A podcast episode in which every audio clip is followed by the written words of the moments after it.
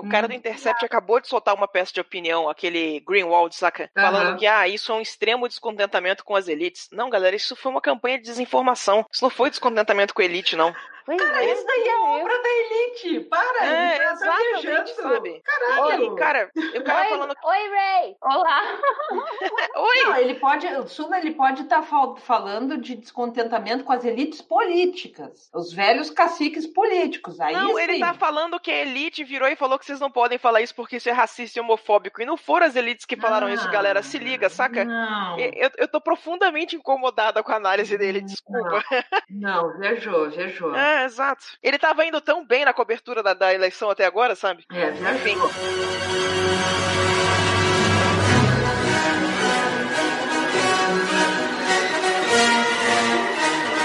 Vamos lá, porque, enfim, tivemos muitos pedidos, meia dúzia, então vamos fazer o MD Manas badernista. O negócio é o seguinte, ahn, eu sou a única MD Mana ah, oficial na parada por enquanto, eu não sei se vão aparecer as outras, eu sei que a Adri, Adri ficou de aparecer, a Belle também vai, ficou de aparecer e a Júlia, mas elas não estão aqui e a gente já tá gravando, então vamos lá. Eu tô com a Ana Keller, Aê! eu tô com a Rebeca Puig Olá. e estou com a Sulamun, Úrsula Dourada. Eu só, trouxe, eu só trouxe as minhas miguchas, que eu sei que manjam muito. Só as petralhas. Só as as petralhas. petralha. Não, é totalmente esquerdista esse poder- podcast badernista. Vai ser totalmente esquerdista. Só o pessoal E- com muita opinião. Vamos lá. Exatamente. E o que, que a gente vai falar? A gente vai falar da pré-eleição e do que a gente tá sentindo agora que nós temos um presidente que não sabe nem discursar sem fazer erro de português. Então, Erro de português é o mínimo. é o mínimo. Português, entendeu? O problema é, é- é o delírio da- das coisas que, que aparecem. Total, total, né? Porque, pelo amor de Deus, a pessoa não sabe nem participar de um debate, conseguiu se esquivar que nem o Neo das balas. Gente, o Pirula acabou de fazer uma. Ele acabou de ir pescar uns tweets dele de 2016, 2017, que ele falando que o Bolsonaro não ia participar de debate, que o Bolsonaro ia ignorar o que ele falou. E, tipo, letra por letra. Tudo, tudo que tá acontecendo agora já tava no, no Twitter dele. Então, por favor, sigam o Twitter do Pirula aí, obrigado.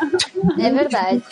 É verdade. Pirula tava, inclusive, falando desse negócio da gente começar debochando dele e agora ele tá aí, né? Os Cara. memes ajudaram a eleger. Nós, som- nós somos os, os vencedores é da Guerra. Mundial de memes é? e foram os memes que elegeram o nosso presidente. a, a, a- quanto, mais a, quanto mais a situação se concretiza, mais a gente percebe que a gente é uma paródia barata dos Estados Unidos. Tá acontecendo passo a passo o que aconteceu lá no Trump. É a versão pirata do negócio, a versão, sabe, ruim. É a versão piorada até, É. né? Eu acho, pelo amor de Deus, socorro. É, Não sei, é só, é, só, é só ruim. É só muito pior. é, cara, o que mais me doeu no coração mesmo, eu não sei se vocês estão acompanhando a treta lá nos Estados Unidos, mas o pessoal republicano lá nos Estados Unidos acabou de entrar com emenda na Constituição pra falar que gênero é só o seu gênero biológico e pronto. Isso vai efetivamente tirar toda pessoa trans do sistema de saúde público. Que absurdo, cara. E assim, eu tenho. Eu, eu tô no círculo de artista, galera. É óbvio que eu tenho muito amigo trans, muito amigo trans politicamente engajado, sabe? Então, o que tá acontecendo é que no dia da eleição, no dia antes da eleição, estourou essa, essa, essa coisa lá nos Estados Unidos. E o pessoal falando assim: quando vocês elegeram Trump, vocês falaram pra mim que não ia dar nada. Olha aqui, eu não tenho mais direito nenhum a nenhum tipo de acesso à saúde. Obrigado a todo mundo que votou no Trump. E aí, velho, isso me pesou pra caralho no dia que a, a- finalmente acordou na eleição. E eu falei: tá aqui, tá aqui o pessoal falando que não vai dar nada, que se ele fizer merda, a gente vai fazer impeachment nele. Quão ingênuas são as pessoas que acreditam que foram eles realmente que de- deram impe- impeachment na Dilma, saca?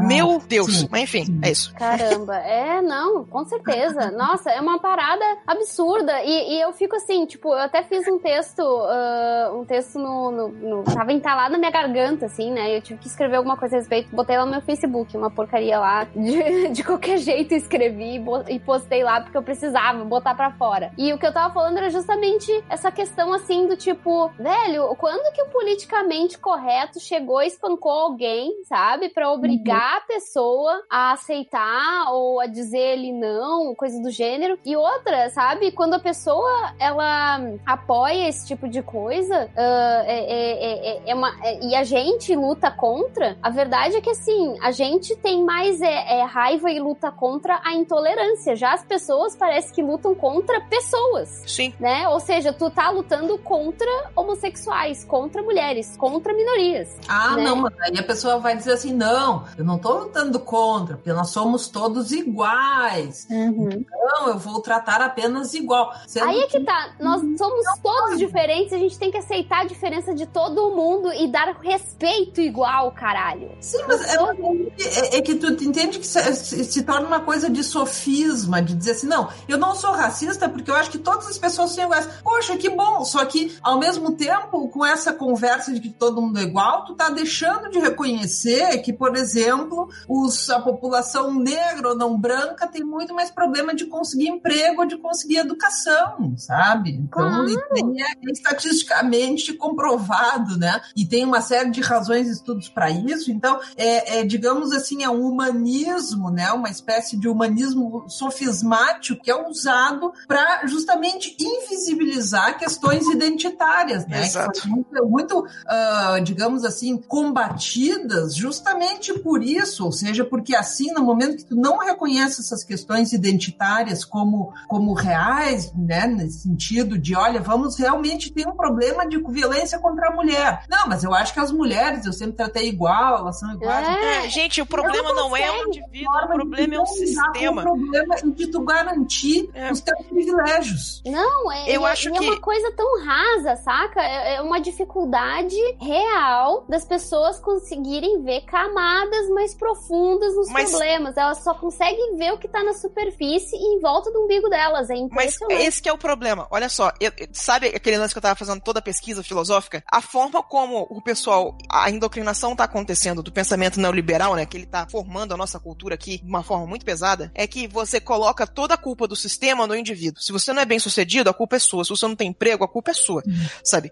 E a- o, que é o que acontece é isso. Quando você tenta fazer uma crítica estrutural, quando você fala de um racismo, quando você fala de um sexismo, como o indivíduo tá treinado a só ver isso pela ótica do indivíduo, ele fala, "Ah, mas eu não sou racista, então o racismo não existe. E não é, é uma crítica estrutural. Você tem que entender todas os, todos os viés invisíveis. Você tem que perceber todas as tendências que existem de tratar um grupo diferente do outro. Mas pro indivíduo que tá treinado a nunca ver o estrutural, parece que a gente tá inventando um negócio que não existe.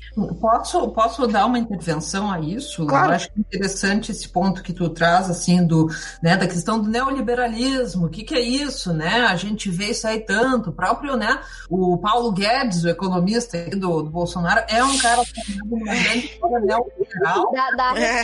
né? Dá arrepios. Só Exato. Ai, o meu nome. senhor. É importante a gente, a gente, eh, digamos assim, deixar claro que a concepção da sociedade como indivíduos separados, independentes, autônomos e 100% donos de suas decisões e conscientes de, su- de suas decisões, ela é cientificamente ah, ultrapassada, né? Para quem estuda, né, faz pesquisa social, como é o meu caso, isso daí é uma coisa assim completamente ultrapassada. Bom, se fosse assim que funcionasse, não precisava ter publicidade, iria ser impossível. Tu ia ter que fazer, né, tentar para cada pessoa Ah. individual, tu ia ter que É. fazer uma campanha diferente. Então Só um eu acho parênteses que aí.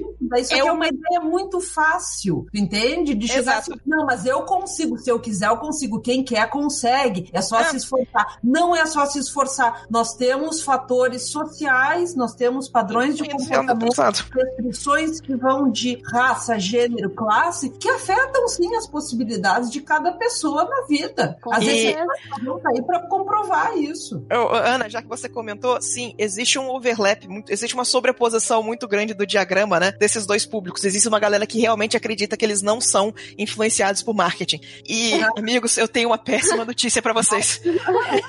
Como publicitária, eu tenho muito da cara de vocês, penso isso. Pelo É, e, e- e sobre conceitos científicos que estão defasados, o conceito, o conceito científico do gênero binário também é defasado. Eu acho incrível que a galera estudou química lá. E, gente, pro pessoal que não tá sabendo, o modelo atômico que se ensina na escola, se você fez é, ensino médio há menos de 10 anos, o modelo atômico mudou, sabe? Porque a, a, a teoria evoluiu, sabe? Então, galera, esses conceitos evoluem. Ah, gênero é só homem e mulher. Ah, na verdade, sobre isso, sabe? Evoluiu também. E como o pessoal é resistente a essa ideia, sabe? Isso é, enfim. Nossa, Porque total.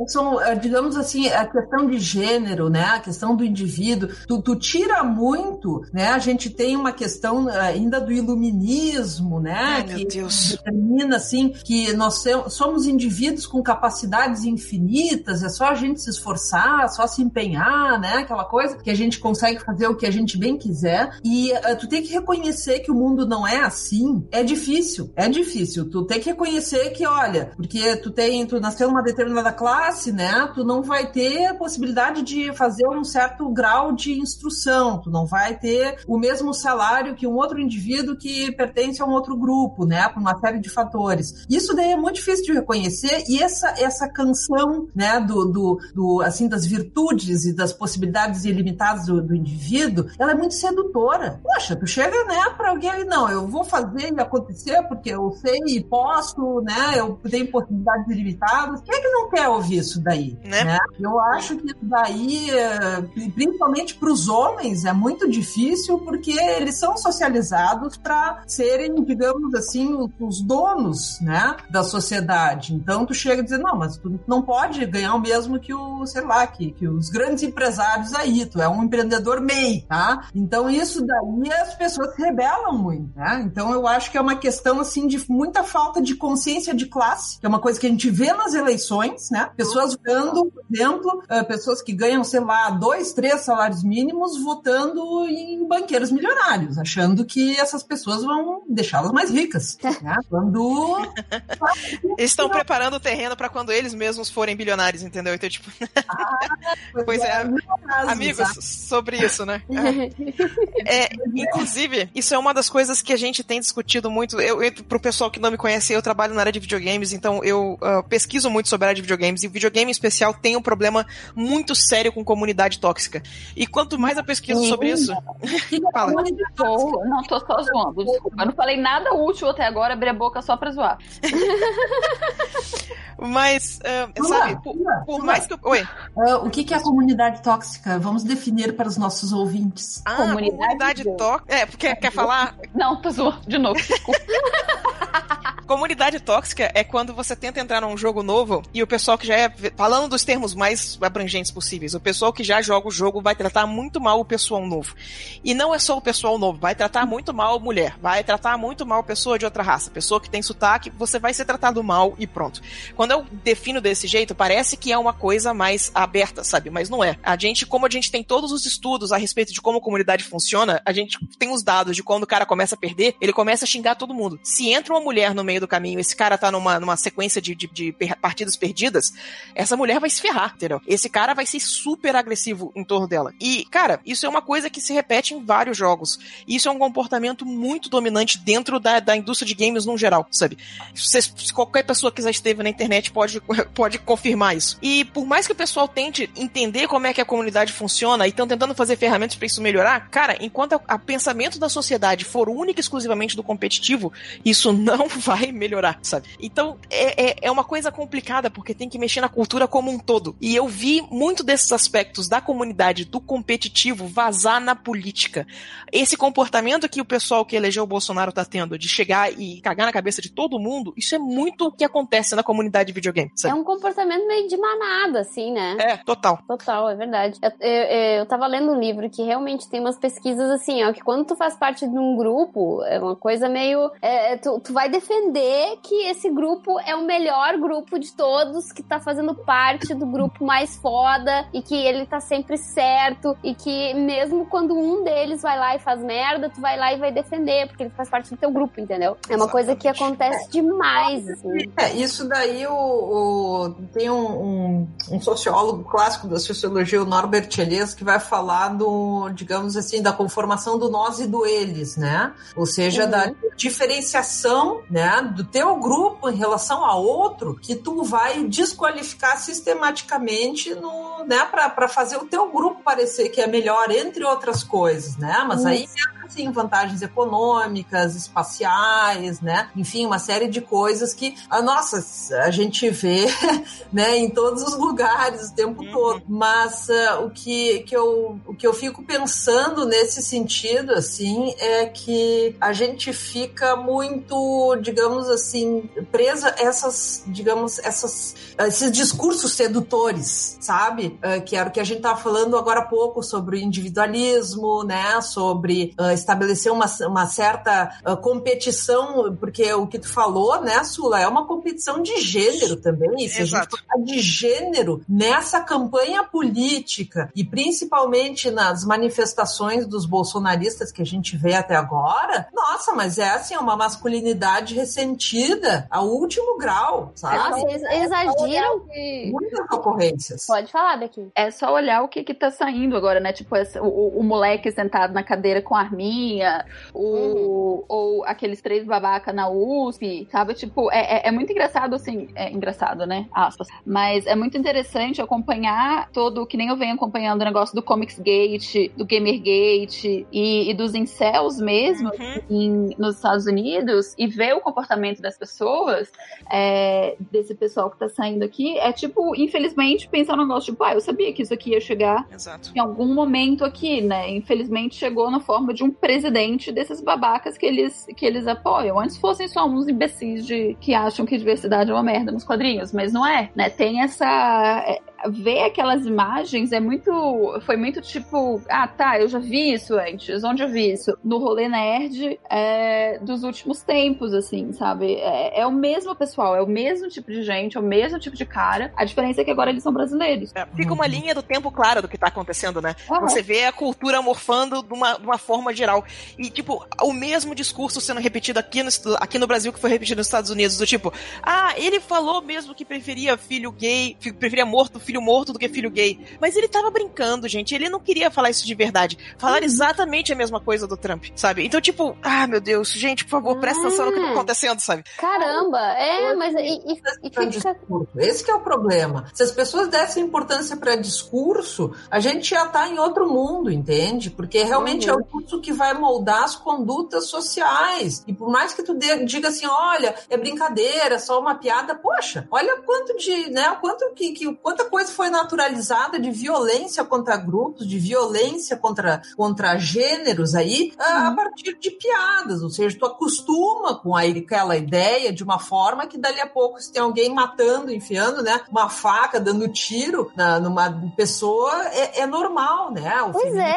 Aí É, imagina o Edu Medeiros, o Ed- o Edu Medeiros, logo depois do primeiro turno, que ficou PT e, e, e o Bolsonaro. PT e o Bolsonaro, né? Tipo, é um partido inteiro contra um cara. Mas assim, ah, ele disse que a esposa dele tava na rua alimentando um cachorro de rua, que chegou um, um grupinho de quatro caras, deu um chute na comida que ela tava dando pro cachorro, deu um chute no cachorro, e ainda chegou e disse pra ela: ai, vai, quando o Bolsonaro ganhar, vai ter uma bala pra cada cachorro e cada feminazi, não sei o quê. Tipo, mulher gente, o- assim, o, o assassinato vai ser, então, legalizado no Brasil. É, é essa a ideia que tu tem do presidente que tu vai eleger, assim, que ele vai te deixar matar mulher e cachorro assim, a revelia. Mas- É, é essa a tua mentalidade, então. Era isso que ele tava vendendo, né? Vamos matar os viados tudo, vamos fazer a limpeza. Como é que é a limpeza dos, dos petralha comunista? Não era essa a É. promessa?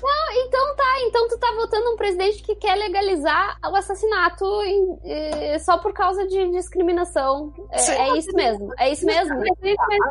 Ele não precisa fazer nada. Ele não precisa fazer. Aí que tá o perigo. Ele não precisa legalizar nada. Só as pessoas que se sentem legitimadas em agredir e abusar já vão fazer isso. Então, assim, ó, se é legal ou não, tanto faz, tu não precisa. É, não eu- precisa legalizar nada. É o que já tá acontecendo, na verdade. Eu- Esse que é o problema. É, foi que nem o Trump nos Estados Unidos. Poxa, a quantidade de agressões racistas, né? De, de violência de, contra imigrantes, por exemplo, cresceu um monte desde que o cara tá eleito. Por quê? Porque a pessoa que está no comando máximo do teu país é uma pessoa que, digamos, ela legitima esse tipo de conduta. Então, Ela se é liberou. legal ou não, tanto faz. É, e Eu- aí, eu queria- e aí vem esse pessoal leviano dizer que, ai, ele só falou por falar. Gente, o meu pai, quando eu contei essa história, meu pai disse assim, ah, essas pessoas existem com ou sem Bolsonaro no poder. Mas, velho, eles não iam estar tão descrachados se não tivesse o cara falado abertamente. Eu Ah, queria fazer merda. dois comentários. Hum. Eu queria fazer dois comentários aí, porque o pessoal não leva essas coisas em consideração. Já vi muita gente falar que, ah, vocês estão se preocupando à toa, é, isso é exagero. E galera, o problema mesmo é que, como a gente estudou um pouquinho de como aconteceu é, o nazismo, como a gente viu, a gente foi pesquisar a respeito desses fenômenos sociais na Alemanha em si, a aceitação do público desse tipo de violência ela é fundamental para você continuar escalando esse tipo de, de, de violência ainda mais. Entende? Uh, tem um motivo pelo qual tá rolando campo de concentração nos Estados Unidos nesse momento. Eu não, eu não sei como é que tá a situação, mas vocês sabem das crianças em jaula lá, sabe? Uhum. E a segunda coisa é que existe uma. Uh, as pessoas desconsideram o fator social, o fator da vergonha social, uh, como uma ferramenta política. Eu quero lembrar para vocês que um dos motivos pelo qual o pessoal na China se comporta tão bem socialmente é porque existe uma cultura de um vizinho denunciar o outro se ele estiver fazendo coisa errada. Uhum. Eu tenho amiga morando na China que se alguém chegar para visitar e dormir no apartamento dela, no dia seguinte a polícia vai estar tá lá perguntando quem é essa pessoa que tá no seu apartamento, porque os vizinhos denunciaram. Isso é uma das formas de vigilância do governo. Isso é um dos motivos pelo qual a gente não pode aceitar esse tipo de coisa, entende? Uhum. E, existe um mecanismo social em ação aí e as pessoas dão pouca importância pro que tá acontecendo. Total, é uma coisa que eu tava falando com a Ari esses dias, né? Que era aquela coisa assim do tipo do mandado de busca e apreensão dos, das coisas lá do. Dos, da universidade? É, da universidade, ou coisa assim. Ah, nossa. Então, coisas assim, que foi auto. Tipo, a, a pessoa se viu na autonomia de, de, de, de, fazer aquilo por conta própria. E, sabe? Não é como se o, o, o Coiso tivesse organizando todas as pessoas para fazer. Exato. Não, sabe? São as pessoas botando as manguinhas de fora, né? Pessoal filmando o professor aí. Tá, tá ruim o negócio. É, então, isso daí são coisas assim que a gente já vê, por exemplo, há pelo menos uns dois anos que a gente já ouve falar do escola sem partido, né? Hum. Ou seja, é uma é uma, um avanço assim de uma direita dura, muito baseada, né, em uh, teorias conspiratórias de perseguições, ideias de doutrinação e, consequentemente, daí de controle social, né? Porque uh, o que é que está definindo o que, que é a doutrinação, o que, que é o comportamento adequado, não é tu. Então, tu não tem controle sobre isso. Por isso que a Sula falou, poxa, tu não pode fazer nada, né? Porque senão vem alguém e te denuncia, sendo que tu, tu, quando tu não sabe o que tu pode fazer, esse mecanismo é ainda mais forte, quando não é, é uma coisa vaga, né? Exato. Então, isso aí é uma coisa que está vindo já desde os, uh, desde, sei lá, 2015, né? 2014, quando a gente começou a ter aqueles movimentos lá de uh, protesto em 2013, uhum. e agora, ou seja, com a eleição massiva do PSL, né, as, com essa, entre muitas aspas, renovação que o pessoal está falando. eles, eh, todos eles, eh, digamos assim, tu, tu, juntou uma massa de, de autoridades e dirigentes que está de acordo com essa política. Então, por isso que agora a gente está vendo, assim, né, essas, é, é, que nem vocês falaram, as invasões das universidades, né? Poxa, tira aqui a bandeira de fascista. Pô, mas então quer dizer que a gente não consegue nem chegar no consenso de que o fascismo é ruim. É ruim, é. Muito eu, eu, eu cheguei a falar isso um milhão de vezes porque transformaram o negócio entre esquerda e direita principalmente por causa do, do foco da campanha todo ser contra os esquerdistas. Uhum. Entendeu? E, galera, o problema aqui não é nem esquerda e direita mais, é que autoritarismo é ruim e vocês não prestam a descobrir isso, sabe? É, não. Nossa, vai todo mundo se fuder muito. Mas é aquela é. coisa, eu acho tão engraçado que o medo das pessoas é justamente o, o que elas vão acabar fazendo, né? É o medo de que se torne uma Venezuela autoritária e a gente tá agora com um governo autoritário. Assim, ano que Oi, Beli! Oi! Nossa, gente, quem é essa voz que eu não identifico? tudo bem? Oi, tudo bem? Cheguei atrasada, desculpa. Eu não queria interromper vocês. mas, mas retomando o pensamento, é, é, exatamente isso, que o que muitas pessoas estavam alegando é que não queriam que tivesse um, um governo autoritário e esquerdista da Venezuela, e realmente o governo venezuelano venezuelano, vamos lá, tá uma bosta. É, o Maduro é realmente autoritário, tá dentro com aquele país, ninguém quer aquilo ali. Só que o, o pessoal mirou num canto e acertou outro, porque é exatamente o discurso que o, o, o próximo presidente ele sempre pregou. Claro, ele agora tá mudando o discurso dele, tá se tornando mais moderado está botando panos quentes, apesar dele continuar defendendo a, a liberação de armas para a população civil e tudo mais. Mas você tá vendo que já tá tendo é, é, uma, uma discussão interna sobre o que é que cada um realmente quer implementar no governo, que traz uma insegurança gigantesca. Mas o que o cara realmente defende, que ele mais defendia quando você vai analisar todo o discurso dele, todo o histórico dele, era um, um governo autoritário e, e, algo que eles ficam sempre repetindo, né? Nós somos conservadores, nós queremos ter um, um governo conservador e a gente vai lutar pelo conservadorismo. É exatamente isso. Eu acho que, ao mesmo tempo, eu acho que a gente tem que estar, tá, digamos assim, a gente está falando aqui numa camada, né, do discurso deles. Uhum. Eu, eu gostaria de, de, sugerir, assim, que é uma coisa que eu tenho, tenho ouvido muita gente discutir também, é, é que é o seguinte, a, a gente também tem que buscar entender o que está por trás desse discurso de, ah, porque tu é socialista, então vai para Venezuela, vai para Cuba. Bom, começa, né, no, no, no, na própria confusão conceitual que esses discursos têm, no sentido de que as pessoas estão falando de marxismo, socialismo, hum. comunismo, sendo que elas não fazem a menor ideia do que, que é isso. Não, não fazem. Não existe, sabe, são ameaças, é que nem o kit gay, por exemplo. Tu tá mobilizando pessoas com coisas que não existem. Tu tá falando de bicho papão e a pessoa tá se trancando em casa porque alguém contou pra ela que tem um bicho papão do lado de fora da porta. E aí ela vai se armar, ela vai se preparar pra guerra, sendo que não existe nenhum bicho papão. Não existe comunismo aqui, sabe? O nosso próprio, até a própria vice, vice uh, candidata lá do, do Haddad, a Manuela Dávila, ela, ela não tem proposições comunistas, é no máximo social-democrata, sabe? E, então, só que as pessoas estão numa reedição do, da histeria de, dos anos 60 que, que serviu muito para mobilizar e que está sendo usada, e a gente tem que prestar atenção nisso, senão a gente não vai conseguir, digamos, entender o fenômeno, né, nas suas manifestações mais profundas, que é, na verdade, tu criar essa mobilização, essa confusão para tu fazer passar pautas econômicas de maior uhum. para todos. É o lance que a gente estava comentando agora, que estão fazendo todo esse escarcel aí, e a primeira coisa que o Bolsonaro vai fazer é juntar o Ministério da Agricultura com, da, com o do Meio Ambiente. E já tem um monte de gente já se arrependendo. É, galera. Por causa dessa. E Exato. com educação e esporte. Exato. Ah. Cara, o, o, o meio ambiente. E cultura. Hum, tudo certo. a gente tá muito ferrado. O do meio ambiente em especial me preocupa demais, porque, galera, demais. a Amazônia vai sofrer demais em quatro anos. A gente tá fudido e mal pago.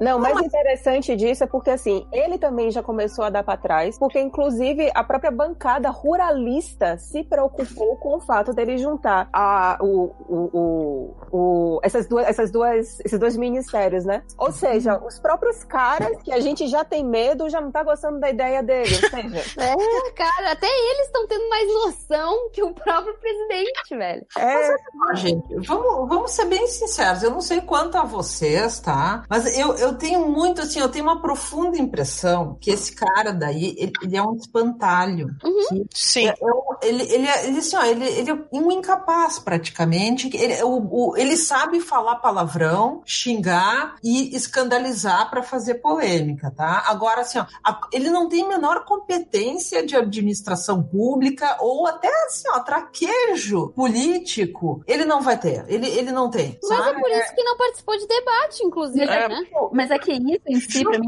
Agora, esse que, é, esse que é o perigo. As forças que estão, digamos assim, comandando ele, que estão se, se alinhando com ele, como esse próprio Paulo Guedes, não são decisões dele, que então ele, ah, ele acha que aquilo é bom. E olha, se bobear, esse cara nem sabe o que, que é neoliberalismo, ele nem, nem sabe o que, que tem que fazer. Ele sabe, ele, a gente tá nas mãos de uma pessoa que, que ela, ela, ela vai servir de fantoche para pessoas muito mal intencionadas. Deixa eu... Eu, acho, eu, acho, eu acho de complicado a gente subestimar o, o, Bolsonaro, porque eu acho que a gente subestimou ele durante anos e hoje em dia ele é nosso presidente. Então, assim, por mais que eu também seja atraída pelo pensamento de que não, ele é um fantoche, que ele tá sendo usado, ao mesmo tempo eu não sei se um cara tão inocente, assim, tão, tão facilmente manipulável, conseguiria estar é. 20 anos no nosso assim, governo é, e agora tá presidente. Eu não sei. Eu acho, eu acho que indifere, é assim. Eu, eu acho, acho que indifere. Não, ele... não, não é o caso dele ser. Eu não, não tô dizendo que ele, ele é, é inocente. Uhum.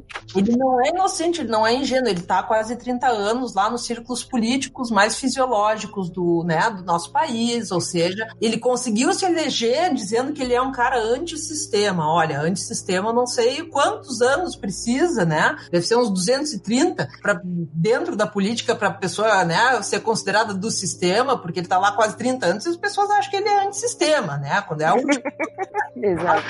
O que eu penso é que em termos de uh, administração, administração, estou falando de assim, ó, política econômica, como que tu vai lidar com as pessoas, porque ele, ele foi eleito, mas ele, ele vai ter que governar para todo mundo. Esse é o princípio democrático. É, mas aí é que tá. Da última vez que a gente teve um presidente que teve exatamente esse problema de administração e que tinha fama de bom administrador, levou um impeachment. Então, que? assim, na melhor das hipóteses.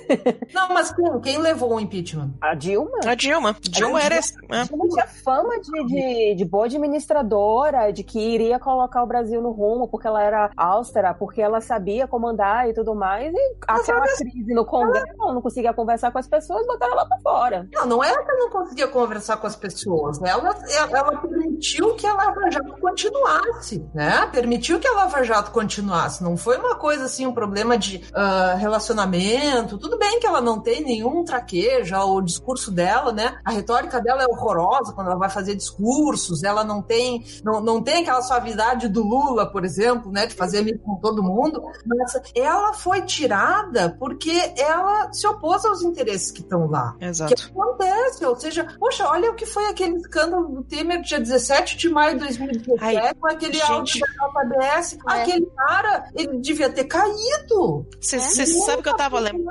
Com a Dilma, assim. Sabe então, que eu tava lembrando?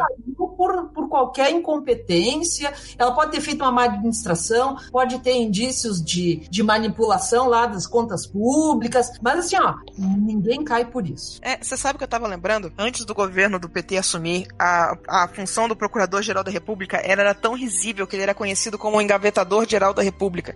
É o Geraldo Brindeiro, né? É, que a gente tava comparando os números, que é isso, o pessoal usou esses números contra o PT, que falando que ah, o governo do PT foi muito corrupto, mas a quantidade de investigação que, de investigação que rolou no governo FHC foram 46, no PT foram 1.251 quebrado, entendeu? O que é ótimo que existe investigação, né? Exato. Então, o que aconteceu? Eles pegaram essa percepção que pela primeira vez a corrupção estava sendo realmente investigada e transformaram isso que, tipo, na verdade, isso só acontece no governo do PT. E galera, não é isso que tá acontecendo, sabe?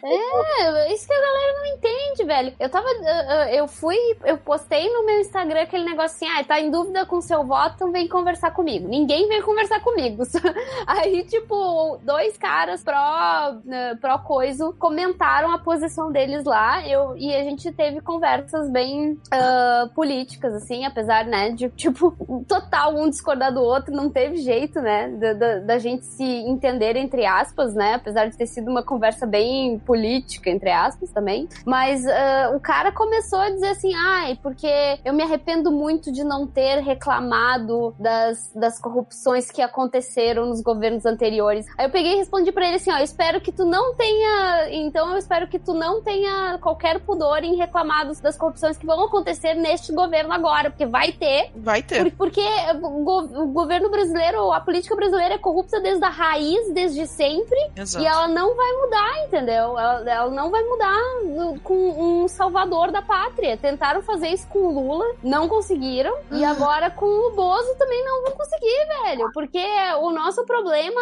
é, é, é de educação, é na raiz, a gente, a Ai, gente, gente, Não, não tem um jeito, saca? Deixa eu, eu só, deixa eu, só deixa eu pegar o gancho, assim, do que a Cris estava falando, tá? Uh, eu, eu pesquiso muito a questão da urbanização da história do Brasil. E assim, ó, gente, uh, o nosso país, a gente tem que entender uma coisa, nós não somos a mesma coisa que a Inglaterra, nós não somos a mesma coisa que o Japão, nós não, somos, é. não somos a mesma coisa que os Estados Unidos, nós somos um país periférico no capitalismo mundial. O que, que eu quero dizer com isso? Eu quero dizer que para o sistema mundial capitalista funcionar, é interessante que a gente tenha bastante corrupção no Brasil. É interessante que as pessoas não tenham escola. É interessante que a gente tenha bastante mão de obra barata, que é uma das uhum. coisas que esses caras certamente vão fazer, que é tentar baratear ainda mais a mão de obra, ou seja, fazendo as uhum. pessoas trabalharem mais por muito menos, tá? Isso daí é o Brasil. Ele foi montado, a gente nunca superou essa condição de país, no, né? Tem uns autores que falam assim com muita generosidade, semi-periférico na economia mundial. E, ou seja, a gente sempre vai ter essa corrupção. E outra coisa, né? Vamos, vamos combinar o seguinte: corrupção não é privilégio do Brasil. Então, se vamos parar com qualquer conversa aí de viralatismos, tá? Uhum. Também não é privilégio do Estado, da coisa pública.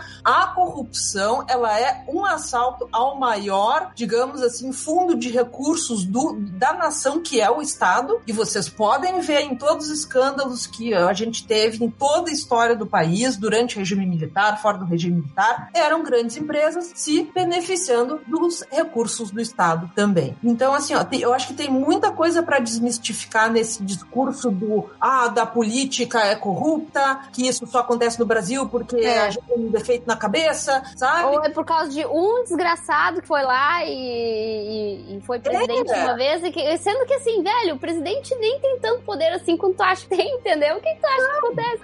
É, exatamente. E tu tem assim, tu tem uma tradição política, se tu pega toda, toda a história do Brasil, a gente mal tem democracia. A gente começou a ter a democracia agora desde a redemocratização lá nos anos 80 e agora já tá indo pro saco de novo, tá? Uhum.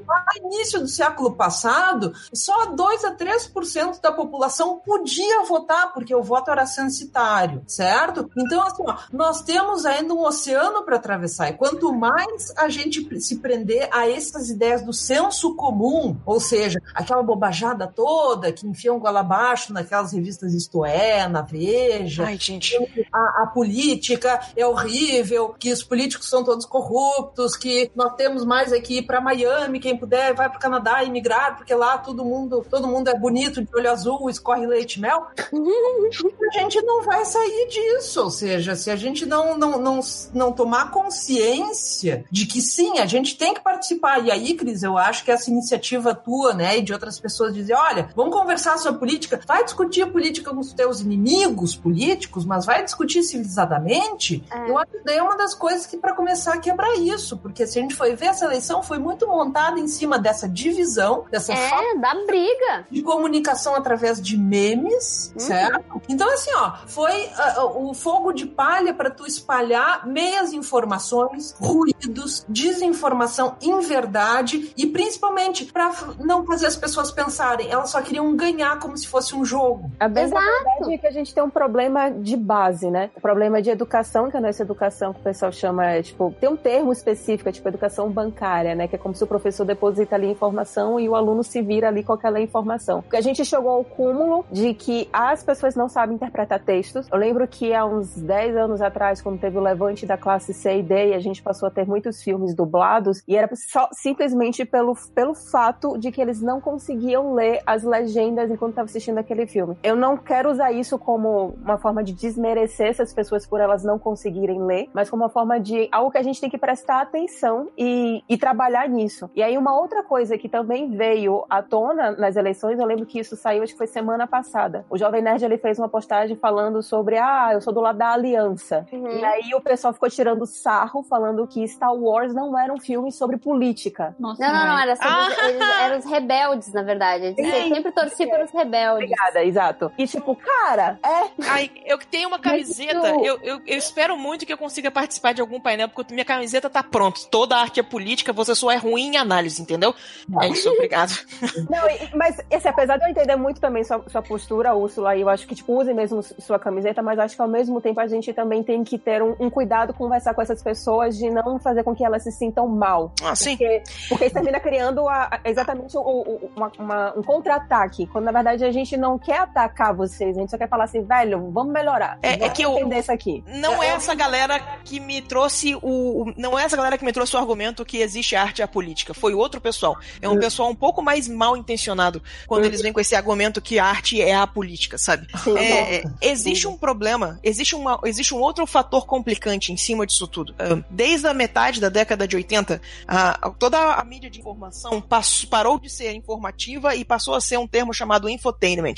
Porque infotainment mantém muito mais audiência do que só informação. Você transformou informação em entretenimento. E junto com isso veio um, uma consequência muito cruel, que peças que eram para ser de análise política foram trocadas por coluna de opinião. Uhum. E aí, o que acontece é que opinião virou política. E opinião era para ser só opinião. A parte da informação era para ser separada. Mas à medida que a gente foi evoluindo nesse processo, virou única e exclusivamente opinião. Você tinha muito pouco análise política do que estava acontecendo.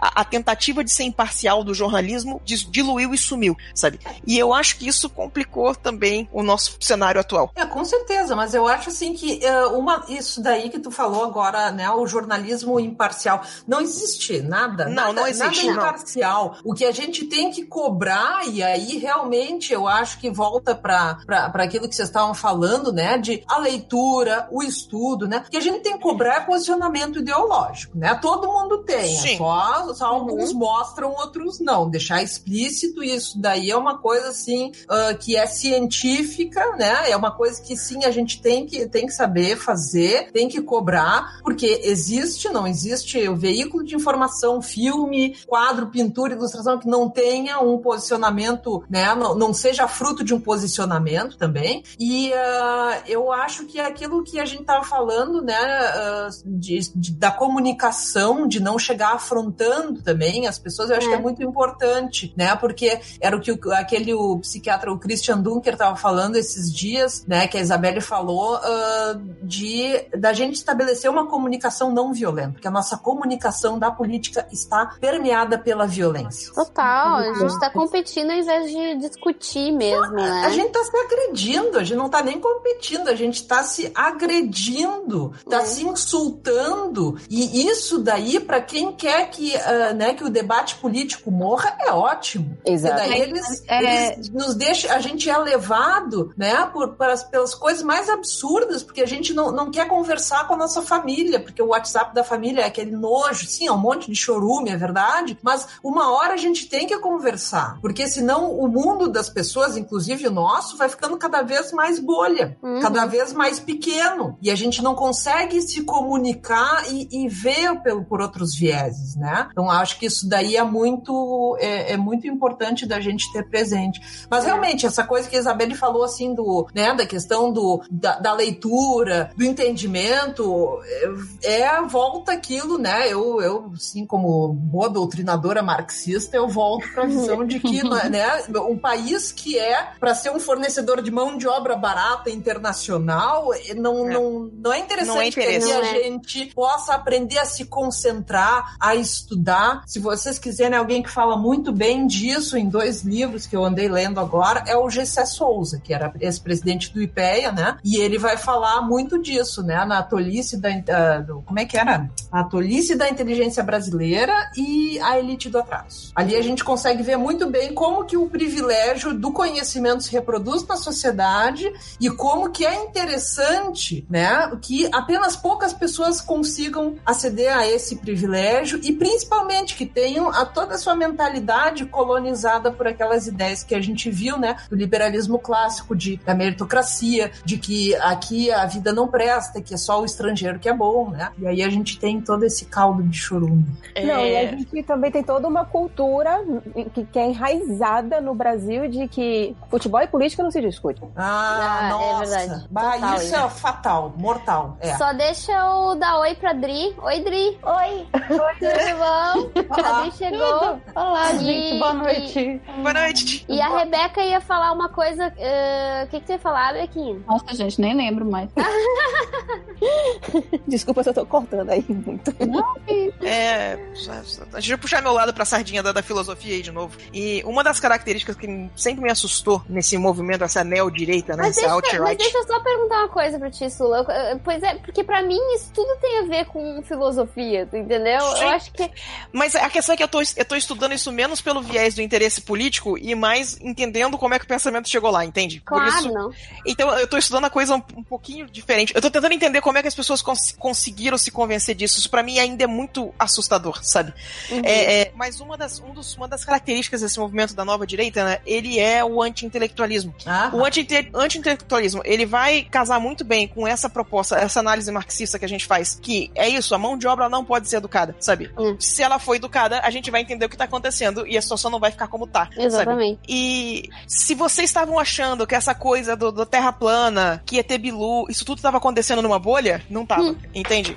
Isso faz parte de você treinar as pessoas para elas acreditarem em coisas cada vez mais absurdas. Fica muito mais difícil de você exercer um pensamento crítico quando tem gente realmente olhando pra câmera e falando, eu acredito mesmo que a Terra é plana, sabe? Sim, que é um... mas uh, pode falar sobre. É que é um conhecimento que a gente sabe que tem dois mil anos que não é assim, e de repente as pessoas vêm e vão questionar por algum motivo, sabe? Sim. Então, enfim. É, aí eu acho que, que vale também a gente ter, né? Bom, quem estuda né, epistemologia, pesquisa e tal, sabe, sabe que o conhecimento ele tá toda hora se atualizando, que a gente tem várias formas de estudar alguma coisa, um objeto, né? Mas uma coisa que também eu acho que é, é uma grande tática que está sendo feita agora e que a gente, como população, não sabe lidar ainda, é com a quantidade de informação. Sim. É. O Alain de Botton estava falando esses dias, estava ouvindo uma, uma palestra dele, e ele estava falando um, um, uma coisa que ele falou assim, me chamou muita atenção, é que ele disse o seguinte: olha, tu, quando tu quer censurar as pessoas, tu pode fazer duas coisas. Tu corta totalmente o acesso delas à informação, ou então tu inunda elas de informação que elas não possam processar. E é o que acontece hoje. É o que uhum. acontece hoje. Tu não consegue acompanhar o que está acontecendo, todas as notícias que saem, todas as colunas, todo o que, que é fake, o que, que não é. Então, vocês imaginam, né, que, que, que nem a Isabel tá falando, aquelas pessoas que não estão acostumadas a ler legenda no cinema, poxa, é muito difícil. É muito, é, é muito uma carga de informação muito grande que a gente não tem como absorver. Que nem Sim. aquele telefone que uh, uh, andou circulando depois que depois do segundo turno, que era de apoio ao pessoal LGBT, e aí no fim das contas todo mundo começou a compartilhar isso, só que aí parece que não era. Aí depois Sim. veio um outro pessoal dizendo que era aquilo, aquele número era fake, na verdade estavam catalogando as pessoas. Tipo, Ai, o que está acontecendo? É, a, tem uma. É, a gente não tem... sabe lidar com isso. A gente não sabe lidar. A gente tá que nem mosca tonta, que nem barata tonta, é. querendo saber para onde ir, porque assim a quantidade de informação é muito grande. Não, a gente não tem como processar tudo e tomar decisões, não tem como. E não só isso, a gente tem essa sensação que as pessoas estão tendo contato com toda essa informação. A gente parte do princípio que todo mundo leu as mesmas coisas que você, todo mundo viu as mesmas coisas que você, e isso absolutamente não é verdade. Hum. Teve um é. caso que aconteceu com uma amiga minha que, nossa, eu gastei uns neurônios tentando é, entender o quanto, quantas pessoas foram afetadas por esse mesmo princípio. A mãe dela é, é médica, né? Ela trabalha, ela tá muito ocupada porque é médica, então ela não assiste TV. E ela não é, ela, ela é velha o suficiente para ela não estar tá nesse demográfico que usa a internet do mesmo que a gente usa, entrar no Facebook por diversão. Ela nunca, nunca colocou isso na rotina dela. Então, a única informação que ela estava pegando era o que os pacientes dela compartilhavam por WhatsApp. Nossa. Porque, porque o WhatsApp era o que ela usava pra, pra botar resultado de exame com o pessoal. Sabe?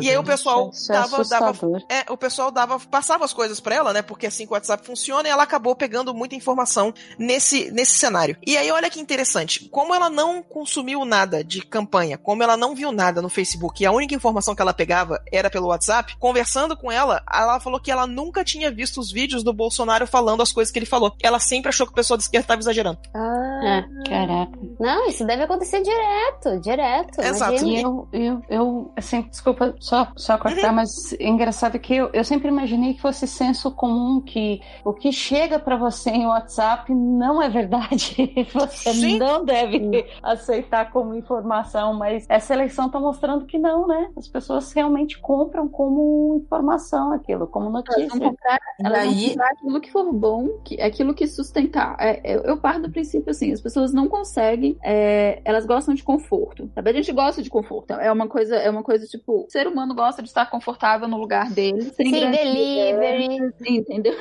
Delivery, Netflix. Sem grandes, sem grandes é, diferenças para a vida deles. É, Tá confortável nesse lugar. Aí você tá confortável nesse lugar em que as pessoas estão te mandando as coisas, as informações. Você não precisa pesquisar e não é só isso. São vozes e são coisas que estão te mandando que por mais que você não seja um fascista, você é uma pessoa conservadora, sabe? Se você é de uma, principalmente se você é de uma geração é, mais velha, sabe? Então você, essas informações que estão chegando até você são informações que corroboram a sua visão de vida, sabe? Eu, eu tenho a impressão que eu tenho é que tipo, principalmente quando são passadas por pessoas que tu confia e que tu, né? Tipo. razão pra, tipo, não confiar, por exemplo. E, e a impressão que eu tenho em relação ao, à ditadura militar, por exemplo, aqui no Brasil, é que tem uma parte da população que não foi afetada diretamente pela, pela ditadura, do mesmo jeito que a- o resto da, da população foi. Então, pra eles, quando você, quando alguém fala, ah, mas não foi tão ruim assim, eles falam, é, não foi mesmo, porque eu não fui afetado sobre isso, por isso. Não, pros meus pais não foi, porque eles não são politizados, entendeu? É, mas tem outra coisa que eu queria acrescentar aí, que eu acho que é importante a gente falar sobre o que a Adriana falou do WhatsApp, a Rebeca falou também sobre as coisas do WhatsApp, é que a gente está imitando aqui também uma outra estratégia do Trump, que é descreditar os veículos tradicionais Exato. de imprensa, né? Uhum. Tanto é que o, né, o Biroliro já chegou lá dizendo que não ia dar dinheiro para a Folha porque a Folha era mentirosa e os caras não acreditam, os caras estão chamando a Globo de comunista. Então, meu Deus. como é que tu vai fazer daí? Se, tá, se tu, tá- tem uma legião de pessoas dizendo que a Globo é comunista, a Folha é comunista, o Estadão é do filho do Lula. E, o pessoal que tá no WhatsApp deve ser verdadeiro, então. É o nível do delírio da pessoa. Cara, quando você entra no Twitter dessas pessoas, né, do Biruliro e do- dos filhos dele, Biruliro é muito bom. eles usam muito a hashtag Folha Fake News. Eles Exato. nas coisas da Folha falando que é fake news. E assim, de uma certa forma, talvez possa vir a servir como alento ou não pra gente, mas esse é um problema que o mundo inteiro está sofrendo. Exato. Eu tava Exato. conversando com minha irmã, minha irmã mora na França, e ela tava falando que o Le Monde, assim como a Folha de São Paulo, assim como o G1, eles têm um- uma coluna só sobre fake news. Tá lá escrito fake news, e eles vão. E aí vai além das organizações que, que são é, criadas apenas para desvendar ou para ver se uma informação é verdadeira ou, ou não, eles se juntaram, e é o que tá existindo no mundo inteiro. Então tá, tá existindo essa, essa resposta do jornalismo, né? Porque o pessoal tava falando, ah, o jornalismo morreu. Não, não morreu. Só que tá danificado. E aí bate- minha irmã chegou e falou assim, velho, mas o problema é que as pessoas não leem mais jornal. Você vai fazer o quê, então? A informação tá ali, a verdade tá ali, que, que, que ficou o cara que quer ser ministro da educação, se eu não me engano, do governo do, do Bolsonaro, ele tava falando, ah, vocês precisam conhecer a verdade da ditadura militar. Tá massa a gente querer saber a, a- verdade da ditadura militar, mas vem cá, todos os arquivos que vocês queimaram, vocês vão trazer de volta? Ou e a lei da anistia? Vocês vão então punir as pessoas? Porque depois eu tava, alguém tava falando isso, acho que foi até o, o JP, eu não lembro. Ele disse que foi atrás pra saber se o coronel Ustra, ele foi de fato é, sentenciado, sentenciado como, como torturador. E de fato ele foi, só que ele não foi punido. Então a partir do momento em que você chega e fala, existiu um crime, tem que ter uma punição, só que não existe a punição, as pessoas pensam que aquilo ali não existiu. E é basicamente o que acontece com a ditadura militar no Brasil. No Nossa, resto da. América Latina foi punido. Você vai ver Pinochet, Pinochet ele é crucificado lá no Chile. Aqui no Brasil não. Por quê? Porque ninguém foi punido, cara. Então foi Sim, mesma coisa na Argentina. Na Argentina eles condenaram, estão condenando até agora. É. tá? Isso é uma coisa de, digamos assim, uma pedagogia nacional, para tu dizer assim, ó, aquilo, aquilo lá que fizeram não pode fazer, a gente não É. pode fazer aquilo. E aqui não, aqui tu ainda tem gente dizendo assim, não, mas não foi tão ruim assim, naquela época era muito bom, então quem sabe, né, ia ser bom porque ia resolver os problemas, que naquela época não tinha corrupção.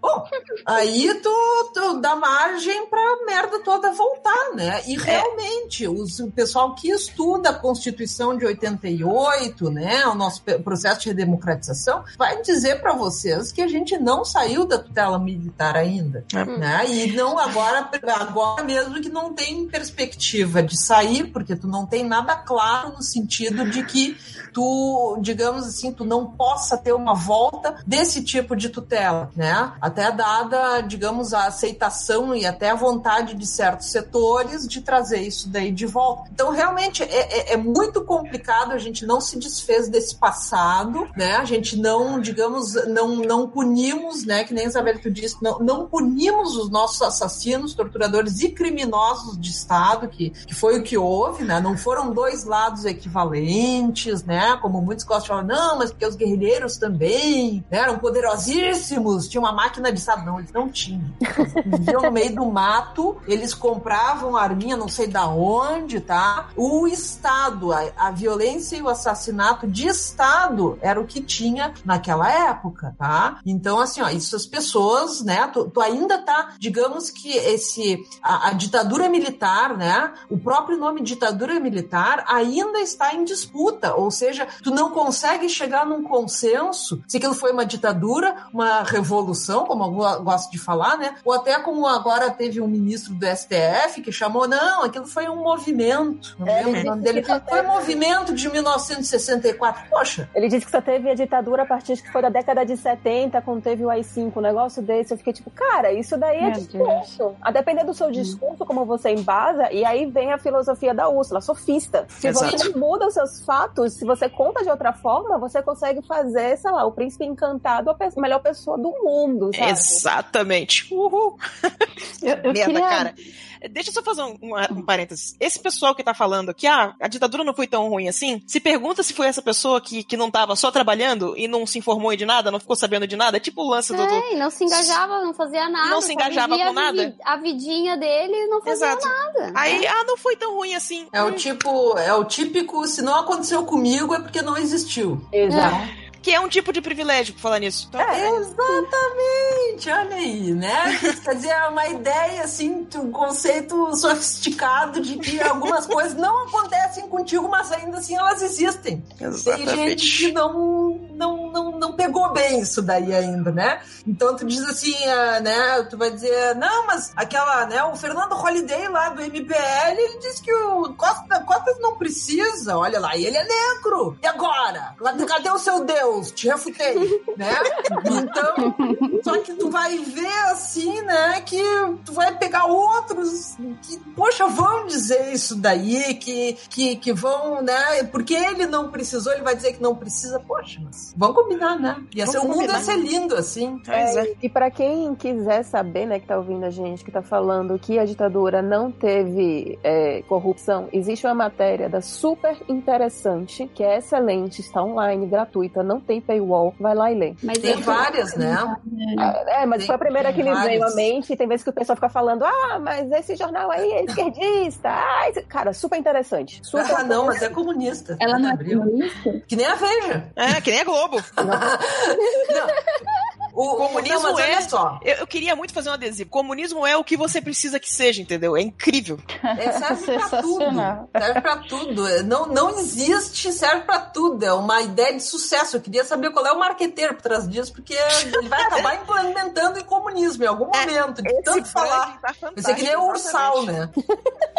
mas, uh, mas isso daí é uma coisa que. Bom, assim, ó, gente, é só pegar, vão. Tem artigos históricos teóricos, pesquisadores especializados em corrupção nos tempos da ditadura, até o, o digamos, o podcast do Professores contra Escola Sem Partido está entrevistando nessa semana uma historiadora que pesquisa no doutorado dela a relação entre empresas e ditadura. Hum. Olha só, hein? Né? Mas que mistério, que coisa inacreditável. Quem diria? Quer dizer quem que diria? a informação tá lá, é só tu procurar, nossa, conheci... Exatamente, o conhecimento tá lá. O problema é que o pessoal clica em qualquer coisa no YouTube, daí acaba lá na zona dos deuses extraterrestres, aquelas coisas lá, deuses astronautas, e acaba acreditando em tudo. Tu não tem mais o exercício do pensamento crítico e de olhar a fonte. Não, mas né? aí entra, entra a teórica crise do jornalismo, né? Porque antes o jornalista ele era tido como the gatekeeper, ou Sim. seja, tipo assim, o guardião do, do, do, do da, das entradas de, de, de informações, né? Então, como ele selecionava aquilo ali, então existia existia uma curadoria. Hoje em dia, como tá tudo aí e você não tem curadoria, você vai em quem você você teoricamente confia por algum motivo XYZ XPTO. Porque você acha ele bonito, porque ele tem um discurso bom, porque você acha que ele tem mestrado, doutorado, pós-doutorado naquele assunto, que seja. Só que muitas vezes terminam sendo pessoas que não têm nenhum embasamento, que lê um livro da, daquele. Qual é o nome daquele livro mesmo? Um guia politicamente incorreto, acha que o cara ah, leu um livro e sabe nossa, tudo de história.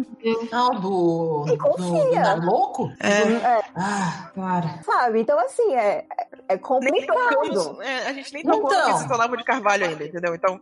É. Porque assim, a, a é. informação tá aí fora, tá, mas se você não souber procurar, e a gente sabe que as pessoas não sabem fazer pesquisa no Brasil. Você vai fazer mestrado, você vai fazer doutor. Porra, conversando com Flávia Gás, ela fala: eu fui aprender a fazer pesquisa no meu mestrado. Sendo que ela tinha basicamente duas graduações. Ela quase graduou em, em, em, psicologia, ela chegou até o último semestre, e depois foi fazer jornalismo. Uma pessoa com quase duas graduações foi aprender a fazer pesquisa em mestrado, cara. Tipo, eu não sei pesquisar.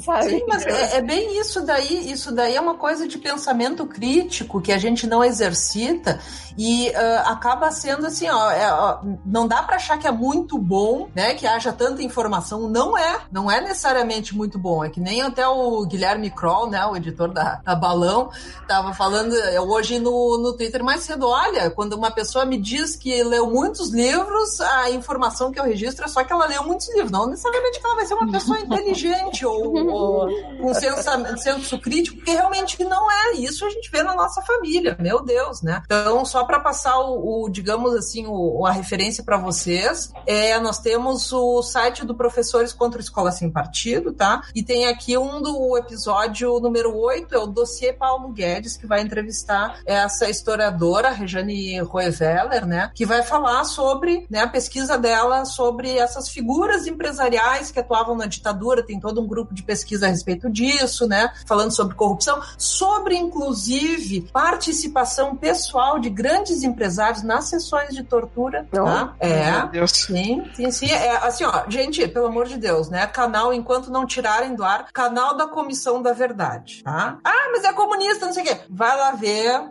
tonelada de vídeos que tem, todas as pessoas que, né, ganharam pão com mortadela para falar que foram torturadas lá. Então lá, as histórias são horrorosas, tá? Então, assim, ó, não, não, não, não dá, gente, por favor, né? Vamos ter um limite para a invenção humana, né? Ou seja, teve muita violência, muita corrupção, tá? Muita tortura, muita morte, sim, tá? E tudo isso, né, pra gente também, né, ganhar, enfim, servir a outros aí que não são os nossos interesses. Total.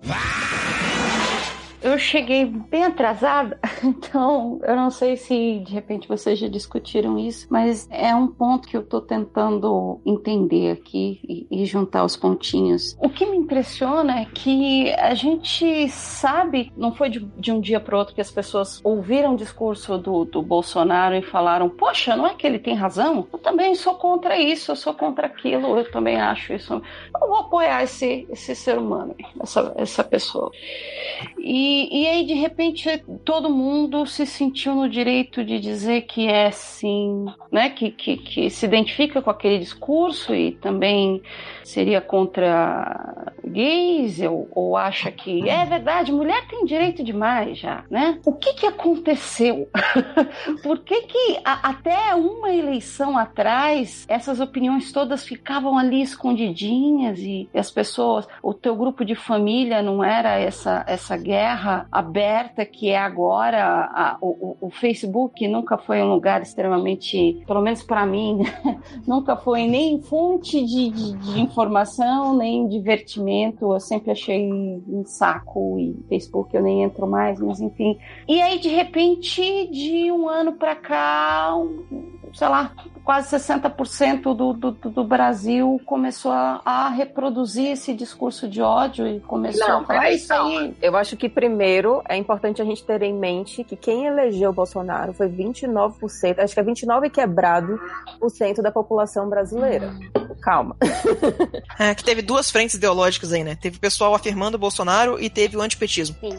Ah, e teve aliás, o pessoal que não queria, né? que, Tipo, não queria. ah, é porque assim, eu não conto os votos nulos, os, os, Não, os em aí- branco e os, eh, e os ausentes como, como pessoas que, ai, só ficaram em cima do muro, potencialmente, não sei o quê.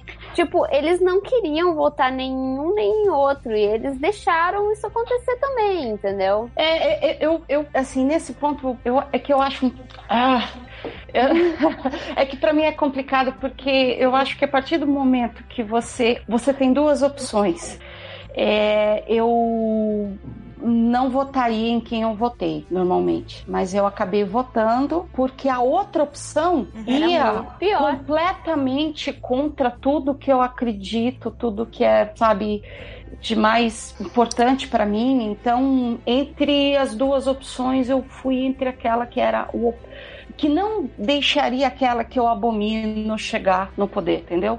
E aí, quando a gente vê, se eu não me engano, foram o quê? 30 milhões de brancos e nulos? Não foi? Algo Foi do tipo. 21%, é quase o que elegeu Haddad, que, elege, que votou em Haddad. Então- Então, os maiores na história da, da nossa democracia. Né? É, Eu, eu também não sei se quando você se abstém de uma escolha como essa, a tua vontade de se abster de uma discussão é maior do que a tua negação daquele lado. Não, Eu mas esse sei. é o problema. Eu acho que muita gente nunca ponderou sobre isso. As pessoas acham que votar nulo é uma opção isenta. E não é. Você tá vendo uma. Você tá vendo a bola rolar barranco abaixo. Você pode interferir, você pode deixar ela rolar, você pode não fazer nada. Deixar ela rolar e não fazer nada são efetivamente a mesma coisa. E pouquíssima gente para pra pensar sobre isso. Sim, sim. É. Eu, eu acho que nunca analisaram mesmo que era isso. Nesse momento, votar nulo era votar no Bolsonaro.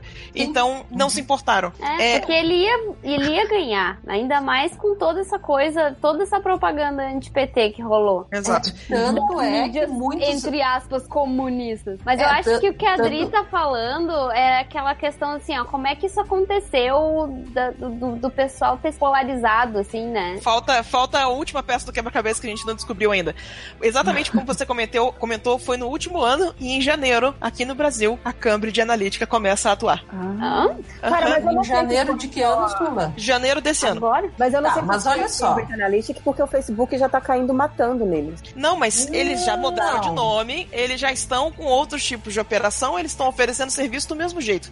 É. E a gente sabe que o Bolsonaro estava preparado para trabalhar com a Cambridge Analytica, que parte dos pouquíssimos. ele- Vocês sabem que eles têm pouquíssimo projeto para aprovação de lei. E três deles eram para liberar o WhatsApp, para você não poder bloquear o aplicativo, para você não poder interferir no funcionamento do aplicativo aqui no Brasil, já no Oh. final de 2016. Então. A coisa já estava vindo, já, já tava, eles estavam ah, preparando o terreno para fazer esse ataque, para fazer essa Mas marketing de guerrilha, tá. entendeu? Sula, eu, eu acho que sim, só que eu acho que isso daí veio poten- potencializar uma coisa que já, já vinha de antes, que eu acho que a que a Adriana estava querendo questionar, né? Poxa, de onde veio essa polarização? Eu, eu situo muito, né, no, no, em 2013, nos protestos de 2013, que começou com aquela coisa do passe livre, da, né, do reajuste das passagens, e Uhum. terminou com Vem Pra Rua, com o MBL, com Revoltados Online, com Alexandre Frota, não sei o que. Deus. Sabe?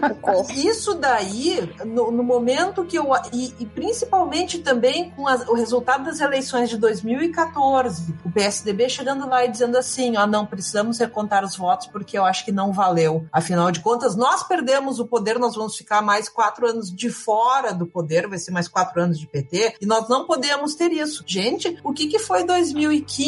2015 foi um ano de mídia, assim, ó, completamente em ataque ao PT, tá? E agora eu não vou entrar no mérito se, se o PT é maravilhoso, se é uma quadrilha, tá? Qualquer coisa entre, entre um e outro, né, tá valendo, não vou entrar nesse mérito, mas assim, ó, houve um movimento de ataque ao partido, né, de ataque às políticas do partido, houve a liberação de pautas bombas justamente para arrebentar Uhum. com o orçamento público público durante o ano 2015, e foi nesse ano que começou a aparecer, não sei se vocês se lembram, as propagandas de um, um programa chamado Ponte para o Futuro, que estava né, lá ilustrado brilhantemente por ninguém menos que o nosso Michel Temer, né? Uhum. Como se ele fosse, o vice fosse, estivesse trazendo uma proposta quase independente do governo que ele faz parte. Ou seja, aí tu já ia começar a ver uma ruptura, né? Da, da própria ali, um abandono, assim, uma, né? Os, os ratos deixando o navio direto, sendo que Sim. teve até um discurso que a Dilma fez, né? Que eu não me lembro agora exatamente quando que foi, foi em 2016 já, em que ela rompeu, no discurso, ela rompeu com com, com o vice, com, com, com o Temer, sabe? Uhum. E aí eu acho assim, ó, que nesse clima de dizer assim, uh, as, as justificativas, né, pro impeachment foram uma coisa assim muito confusa. Claro, eu não Nossa, sou jurista, muito. né? Mas uh,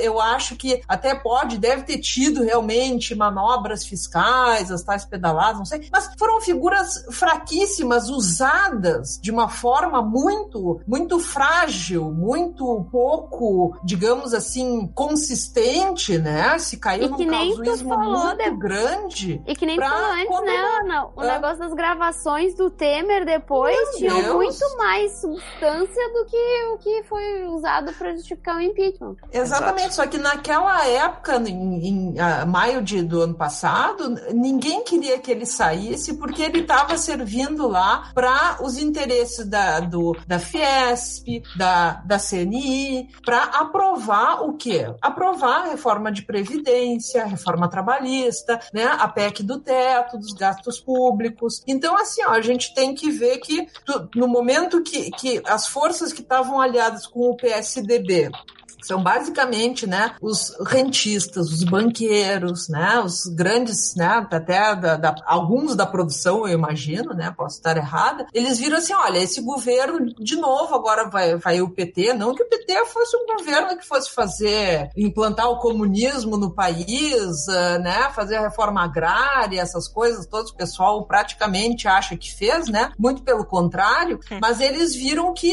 eles iam ter que esperar mais. E eu acho que eles não quiseram esperar. Só que o que, que deu, né? Eles criaram uma polarização tão grande, e aí entra o que a Sula disse da, da Cambridge Analytica, num, digamos assim, num, numa onda de polarização muito grande já, fomentada pela imprensa tá? e pela própria política, pegou esse negócio agora com o bot, o WhatsApp, etc. Bom, aí não teve mais volta. É, era o que eu tava só comentando que, no início. Desculpa. Só que, o que que aconteceu? O que eles queriam ficar, acabou ficando pro Bolsonaro. Eles perderam é. o PMDB e o PSDB PSDB entraram nessa molecagem toda e ainda não levaram, se pulverizaram agora Exato. nesse primeiro turno e agora estão comendo na mão de, desses caras, né? Do PSL, um PSL, né? Um partido que surgiu ontem, né? Que era para ser um partido de liberais e acabou se tornando uma coisa assim, né? Autoritária, conservadora, mais tacanha que tem, né? Um era, era menos liberalismo, pelo jeito. Era aquilo que eu tava comentando no início. Foi um grande foi uma grande jogada oportunista. É. Sabe? É, é, estavam tentando puxar a sardinha para um lado, passou uma raposa e roubou a sardinha inteira, entendeu? Porque o cara não tem proposta. Não, não tem proposta, ele não sabe nem debater. Ele não sabe nem Exato. debater. Então, por isso ele não ia ganhar votos. Ele ganhou voto o quê? Chamando, dizendo que o filho, se ele fosse, tivesse filho homossexual, não ia, não ia gostar, que o filho dele não ia namorar negras, porque era bem criado, sabe? Foi isso. E aí a gente tá movendo com aquela coisa que eu acho que a Adriana também falou, a, a perguntou agora há pouco, que no, no, no, meu ver, ela faz parte da nossa sociedade, ela faz parte, ela está entranhada na nossa Sim. sociedade, que é o profundo desprezo, tá? Pelas mulheres, pelos negros, o profundo autoritarismo e violência, que sim, é o retrato da nossa sociedade escravista. O que, que a gente fez, né? A gente conseguiu passar um vernizinho, assim, dar uma polidinha. Mas daí, no momento que o pessoal viu, assim, que podia já que né? Era, era bonito. tudo dentro do armário. É? Eles tudo dentro do armário, quietinho, porque, ai, se eu falar alguma coisa, ai, é. vou levar bronquinha. É, aí, houve aquela coisa do, ah, é o politicamente correto, politicamente a correto. A ditadura do politicamente é, correto. nossa, não posso aí, mais partir... xingar negros como eu fazia antes, era tão bom, né?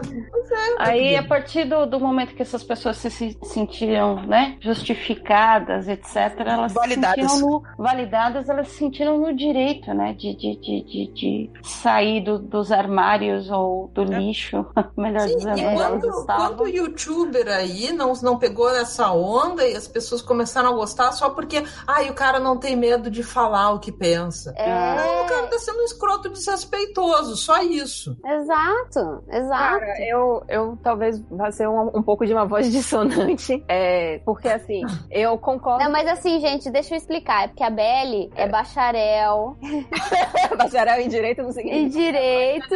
Então ela sempre vê os dois lados e tenta dar equilibrado na balança, entendeu? É, mas assim, é, eu concordo. A gente tem um racismo estrutural no Brasil, a gente tem um machismo estrutural, é algo da nossa cultura. Mas ao mesmo tempo, eu lembro que saiu uma matéria na Folha, depois eu teria que catar, é, que fez uma. Quando, quando eles fizeram a entrevista, né, aquele, o Datafolha, para saber quem, iri, quem, com quem eles iriam votar, se seria no, no Bolsonaro ou seria no Haddad, aquelas pessoas que estavam votando no Bolsonaro, uma maioria era contra o que ele defendia, mas estava votando nele porque ele conseguiu se colocar como o maior é, candidato anti-PT. E como uhum. fizeram todo o inferno de que o PT é a raiz do mal do Brasil, então as pessoas podem nem ser homofóbicas, talvez elas nem sejam machistas, talvez elas nem sejam é, racistas, ou talvez elas tenham aquele machismo, racismo e homofobia estrutural da nossa sociedade, mas que quando você conversa, você consegue fazer a cabeça daquela pessoa melhorar e ver outras coisas na vida. Mas como aquele cara estava se plantando como o Salvador, e a gente tem um problema de nossa política, ela é messiânica. Lula, ele é tido como Messias pela esquerda. Agora, o Jair Bolsonaro, ele está sendo tido como Messias da, da direita. A gente também teve Getúlio Vargas, também ele era tido como um Messias. Então a gente tem esse problema que a gente não consegue votar por aquilo que as pessoas estão propondo, mas a gente está votando pela pessoa. Então independe quem ela tá ligada, independe qual seja o partido dela. As pessoas estão gostando daquele melhor discurso.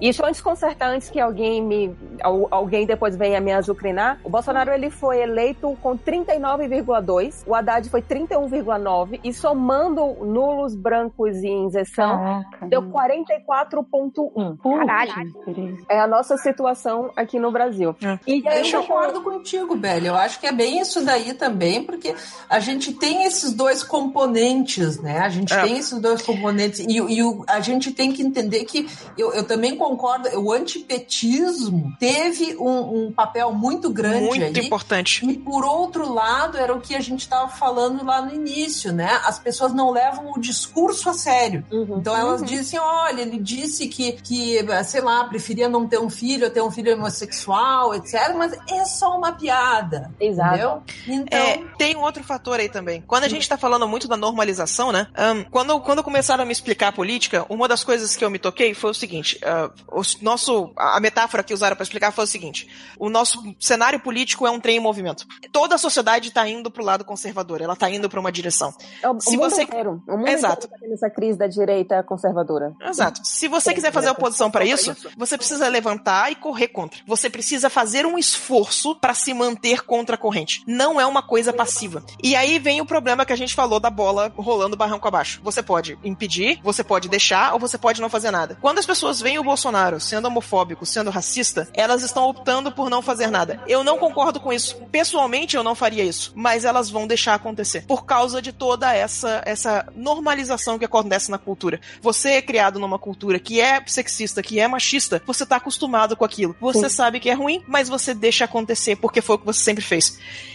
Então, enfim.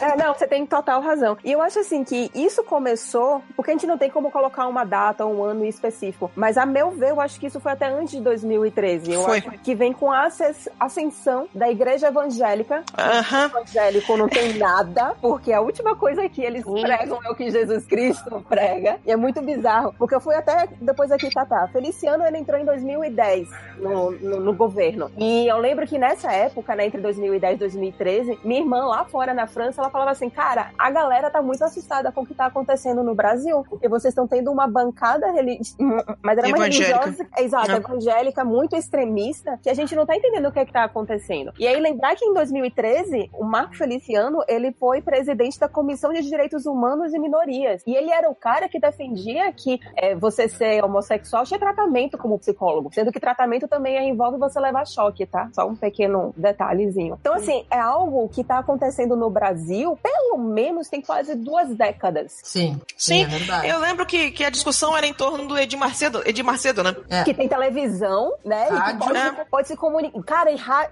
vamos lá, eu fui estagiária na Anatel. Pra você conseguir licença pra ter um rádio no Brasil é muito difícil, porque demora anos, anos pra você conseguir ter uma licença. Então o que que acontece? Muitas vezes você tem rádio pirata. Só que rádio pirata ele pode interferir com, enfim, mil, mil faixas e pode dar ruim. Mas aí eu ficava perguntando, sim, gente, e aí, como é que você consegue? Então, tipo, a escola quer ter uma rádio dela, como é que faz? Ah, você dá entrada, espera aí uns 5, 10 anos pra ver se você consegue. E na maioria das vezes, no interior do Brasil, quem conseguia ter uma rádio legal pela Anatel era político. Por quê? Porque estava em Brasília. Sim, Exato. claro. Sabe? Que Então, facilitava o processo. Exato. Então é um negócio assim que são tantas camadas e, e se passa por tantos anos de coisas que, que vai evoluindo que é realmente o- aquele, é aquele ditado que o pessoal diz: os professores de história, quando forem contar essa parte do, do que aconteceu no Brasil, vai ser, nossa, vai ser um ano inteiro aí, um semestre É uma inteiro. loucura, né? É. Mas eu posso, posso Boa dar noite, uma noite. interferida? Opa, opa. Vamos Aê, chegou o Rodney. Oi, Rodney. Boa noite. Boa noite. Só- só- só- Posso, posso complementar Só o que a? Isabelle Só falando? mulher. Que lindo. Pode, pode complementar, pode complementar, Ana. Tá, isso daí do as igrejas ah, neopentecostais, né? Isso daí é que nem a Isabelle falou, isso tem pelo menos uns 20 anos que, né, come- começaram a se tornar um fenômeno de mais no- notoriedade aqui no Brasil, até onde eu sei, né? Mas isso daí vem de um fenômeno, eu gosto de historicizar, então vocês vão ter que me aguentar. Acho Ninguém mandou me chamar, né? Maravilhoso. Ah, o que que acontece, né? Desde as crises econômicas dos anos 70 ainda, ou seja, faz 40, mais de 40 anos, a gente teve todo aquele movimento no sentido de redução do Estado, né? Ou seja, a gente tinha depois da Segunda Guerra o Estado de bem-estar social, que é o que teve em vários países e continua tendo, né, em maior ou menor grau em vários países da Europa, né, até nos Estados Unidos também, que é a questão de tu ter um Estado que te dá saúde, te dá educação, te dá segurança, né, te dá atendimento, sei lá, de previdência, aquela coisa toda, né, que a gente tinha no que eles chamaram, gostavam de chamar pelo menos o, o trintênio glorioso, né, que foi dos 40, 50, 60, até parte dos 70, né, de grande prosperidade, né? Só que com as crises dos anos 70, eu teria que ver quais eram exatamente, né? A gente teve aquele movimento de redução do tamanho do Estado para poder daí, ah, digamos assim, ah, pulverizar esses esforços de garantir a sua previdência, a escola dos seus filhos, etc., ah, sob a responsabilidade individual das pessoas, né? E a grande mentora desse, digamos, desse, desse pensamento na época na Inglaterra foi a Margaret Thatcher. Uhum. Só que o que que aconteceu? O que que acontece quando tu pega, né, um sistema que tinha era desigual, né? O sistema capitalista ele é fundamentado na desigualdade e tu tira, né, das pessoas que estão mais me- mais na base da pirâmide, tu tira certas garantias de convívio, de educação, o próprio trabalho nas fábricas, não é? Ah, os sindicatos, toda essa rede de apoio, tu começa a tirar, começa a tirar e daí a pessoa agora ela tem que pagar tudo privado, ela não tem mais segurança, o transporte público tá muito ruim porque, né, não é mais interessante que se tenha um bom transporte público, por exemplo, né? Então tu, tu relega as pessoas para um nível de, de pauperização, de precarização muito grande e de muita dependência na questão individual. Isso em países como o nosso, e aconteceu em países da África e no Brasil, com a nossa dívida externa, obrigada militares, né? Ah, o que, que aconteceu? Tu deixou as pessoas sem uma rede de proteção de infraestrutura, lá pelos anos 70, 80, né? E um dos fenômenos que veio, digamos, na, na rabeira disso daí, foi a teologia da. Como é que se chama? Da, Salvação? Não, não, teologia da prosperidade. Da prosperidade, exato. A teo- teologia da prosperidade, que a gente vai ver até hoje, se você sintonizar numa rádio vocês vão ver, ah, mas tu gastou, tu vendeu a tua casa, tu vendeu o teu carro para pôr numa loja, né, que tu ia falar, e tu não conseguiu aquele lucro que tu queria, então tu tem que aumentar o teu dízimo, tu não te esforçou o suficiente, não deu dinheiro suficiente, ou seja, é tudo baseado no esforço individual, É. certo? Que é muito, é um papo muito, muito próximo do que a gente conhece hoje por empreendedorismo, né, os discursos desses empreendedoristas, assim, muito desse, desse de palco, né, Nossa. Isso daí foi o que deu muito poder para essas igrejas, ou seja, uma situação de abandono muito grande, né, em países de terceiro mundo que precisavam pagar o FMI e para isso os governos, né, resolviam vender patrimônio público, privatizar muitas coisas, né, e as pessoas, né, a grande maioria da população ia ficando muito desassistida. Um dos fenômenos que aconteceu foi esse, né, da gente ter as igrejas neopentecostais servindo daí de um novo, um, uma- um novo acolhimento, só que com esse discurso do individualismo. E também a revolução informática, né? A revolução informática, os nossos home offices de hoje, o fato Deixa eu- de a gente não trabalhar numa fábrica e não precisar de um sindicato, pra estarmos assim como trabalhadores e trabalhadoras pulverizados, sem mais os vi- mesmos vínculos de solidariedade. Isso daí é o que o pessoal que estuda chama de né, o período do capitalismo de acumulação flexível, ou seja, tu não precisa mais de um contrato de trabalho. Inclusive, a A grande era dos freelancers. é para acabar com os con- contratos de trabalho, direitos trabalhistas, porque né, a gente precisa tirar direitos para gerar emprego. Deixa eu Só só. porque amarra, da- só porque amarra bonitinho. O pessoal neo- neopentecostal, eles são conhecidos por usarem tática de marketing de guerrilha. Pro pessoal que não acredita em marketing. Por favor, à vontade. É, uma outra informação também super rápida é relacionada a, a direito do trabalho. O direito do trabalho, ele basicamente nasceu na França. Então, da última vez que eu visitei minha irmã, isso deve ter pelo menos uns quatro anos. O marido dela trabalha numa empresa de, de tecnologia de informação. Ele trabalha de segunda a quinta-feira na empresa e na sexta-feira ele trabalha meio turno. E isso é normal na França. Por quê? Porque, incrivelmente, as empresas entenderam que se um cara tem qualidade de vida, se ele consegue descansar, se ele consegue usufruir do tempo livre dele para ter paz na cabeça, ele trabalha melhor e ele produz melhor. Ah, pois é, Gente, Beli, mas por que que isso daí não é Gente, eu só aplicado queria aqui? dizer. É. Eu só queria dizer que esse barulho que é o Felipe 5 horas que entrou roçando o microfone na barba. Desculpa, é isso Ai, que mesmo. sexy! Que Oi, oi! Ana, oi, Oi, Ô, gente, só pra, eu, saudades só de pra vocês. con- con- contextualizar, velho, que palavra difícil. Contextualizar, o que que tá rolando aí? Eu caí de paraquedas, cheguei agora. Tá Não, é o rolando que a, badernista. a Ana Keller tá dando a palestra mais avançada do mundo pra um badernista. Eu entrei bêbado aqui, eu tô chocado. Louca, bicho. Vai ver que é delirium tremens, viu? Tá tendo. Mas, ó, Na você verdade, ver eu nem como- tô aqui. Eu tô preocupado de verdade com uma coisa, Cris. Eu entrei e tá escrito off-air aqui. Tá gravando isso? Não, aqui tá ao vivo. Tá, tá, tá ao Tá ao vivo, vivo? Aqui tá Então É, tá não, bom, tá só ao quero dizer que eu adoro a Ana Keller, ela é um gênio e vocês estão. Eu, cara, faz 10 minutos que eu tô aqui impressionado que esse é o badernista mais chique que já Eu tô Caraca, impressionado Ana. também, até eu, É eu fiquei quietinho. Eu só, eu só entrei, dei boa noite e, fiquei- e sentei no- na cadeirinha aqui, ó. Tô só olhando. ouvindo, né? Tipo, nossa, É, que só loucura, é ouvindo. isso mesmo. Nem por isso. Sensacional, tivemos uma puta aula aí agora. Ah, não é, né, gente? Tem pessoas bem mais qualificadas. as- Provavelmente vai ter Ai. um monte de. uma enxurrada de gente me. Ai, que modesto. Não precisa, comentários. você tá no MDM, MD Mamas. É. MD Manas, relaxa. É, Sensacional. Na, na dando- real era pra eu estar deitado, só que meu pai veio na minha casa com pizza e veio reclamar porque eu votei no, Ah, no. PT e eu tô muito cara. Então eu comecei a beber e eu tô bem louco. Então eu falei, é hora de eu entrar no badernista. Então é isso aí. Vamos lá então. Fez bem, fez muito bem.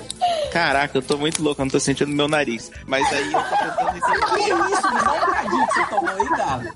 Eu tô tentando entender o que a Ana falou e, cara, a Ana é impressionante. Eu sentei e fiquei quietinho aqui, porque é isso mesmo, Ana. Nossa, que, que lindo ouvir uma pessoa falando de uma maneira tão, tão didática e ao mesmo tempo com, com razão e pensando direitinho na formulação das frases. Foca, Todos- todos têm crush. no nariz. Paulo? Todos têm crush na Ana Todos têm crush na Ana. Tem que Incrível. entrar na fila do crush aí. É. Eu vou voltar a ficar em silêncio, porque senão eu vou falar mais merda. Rebeca, que maneiro ver, ouvir vocês de novo. Um abraço.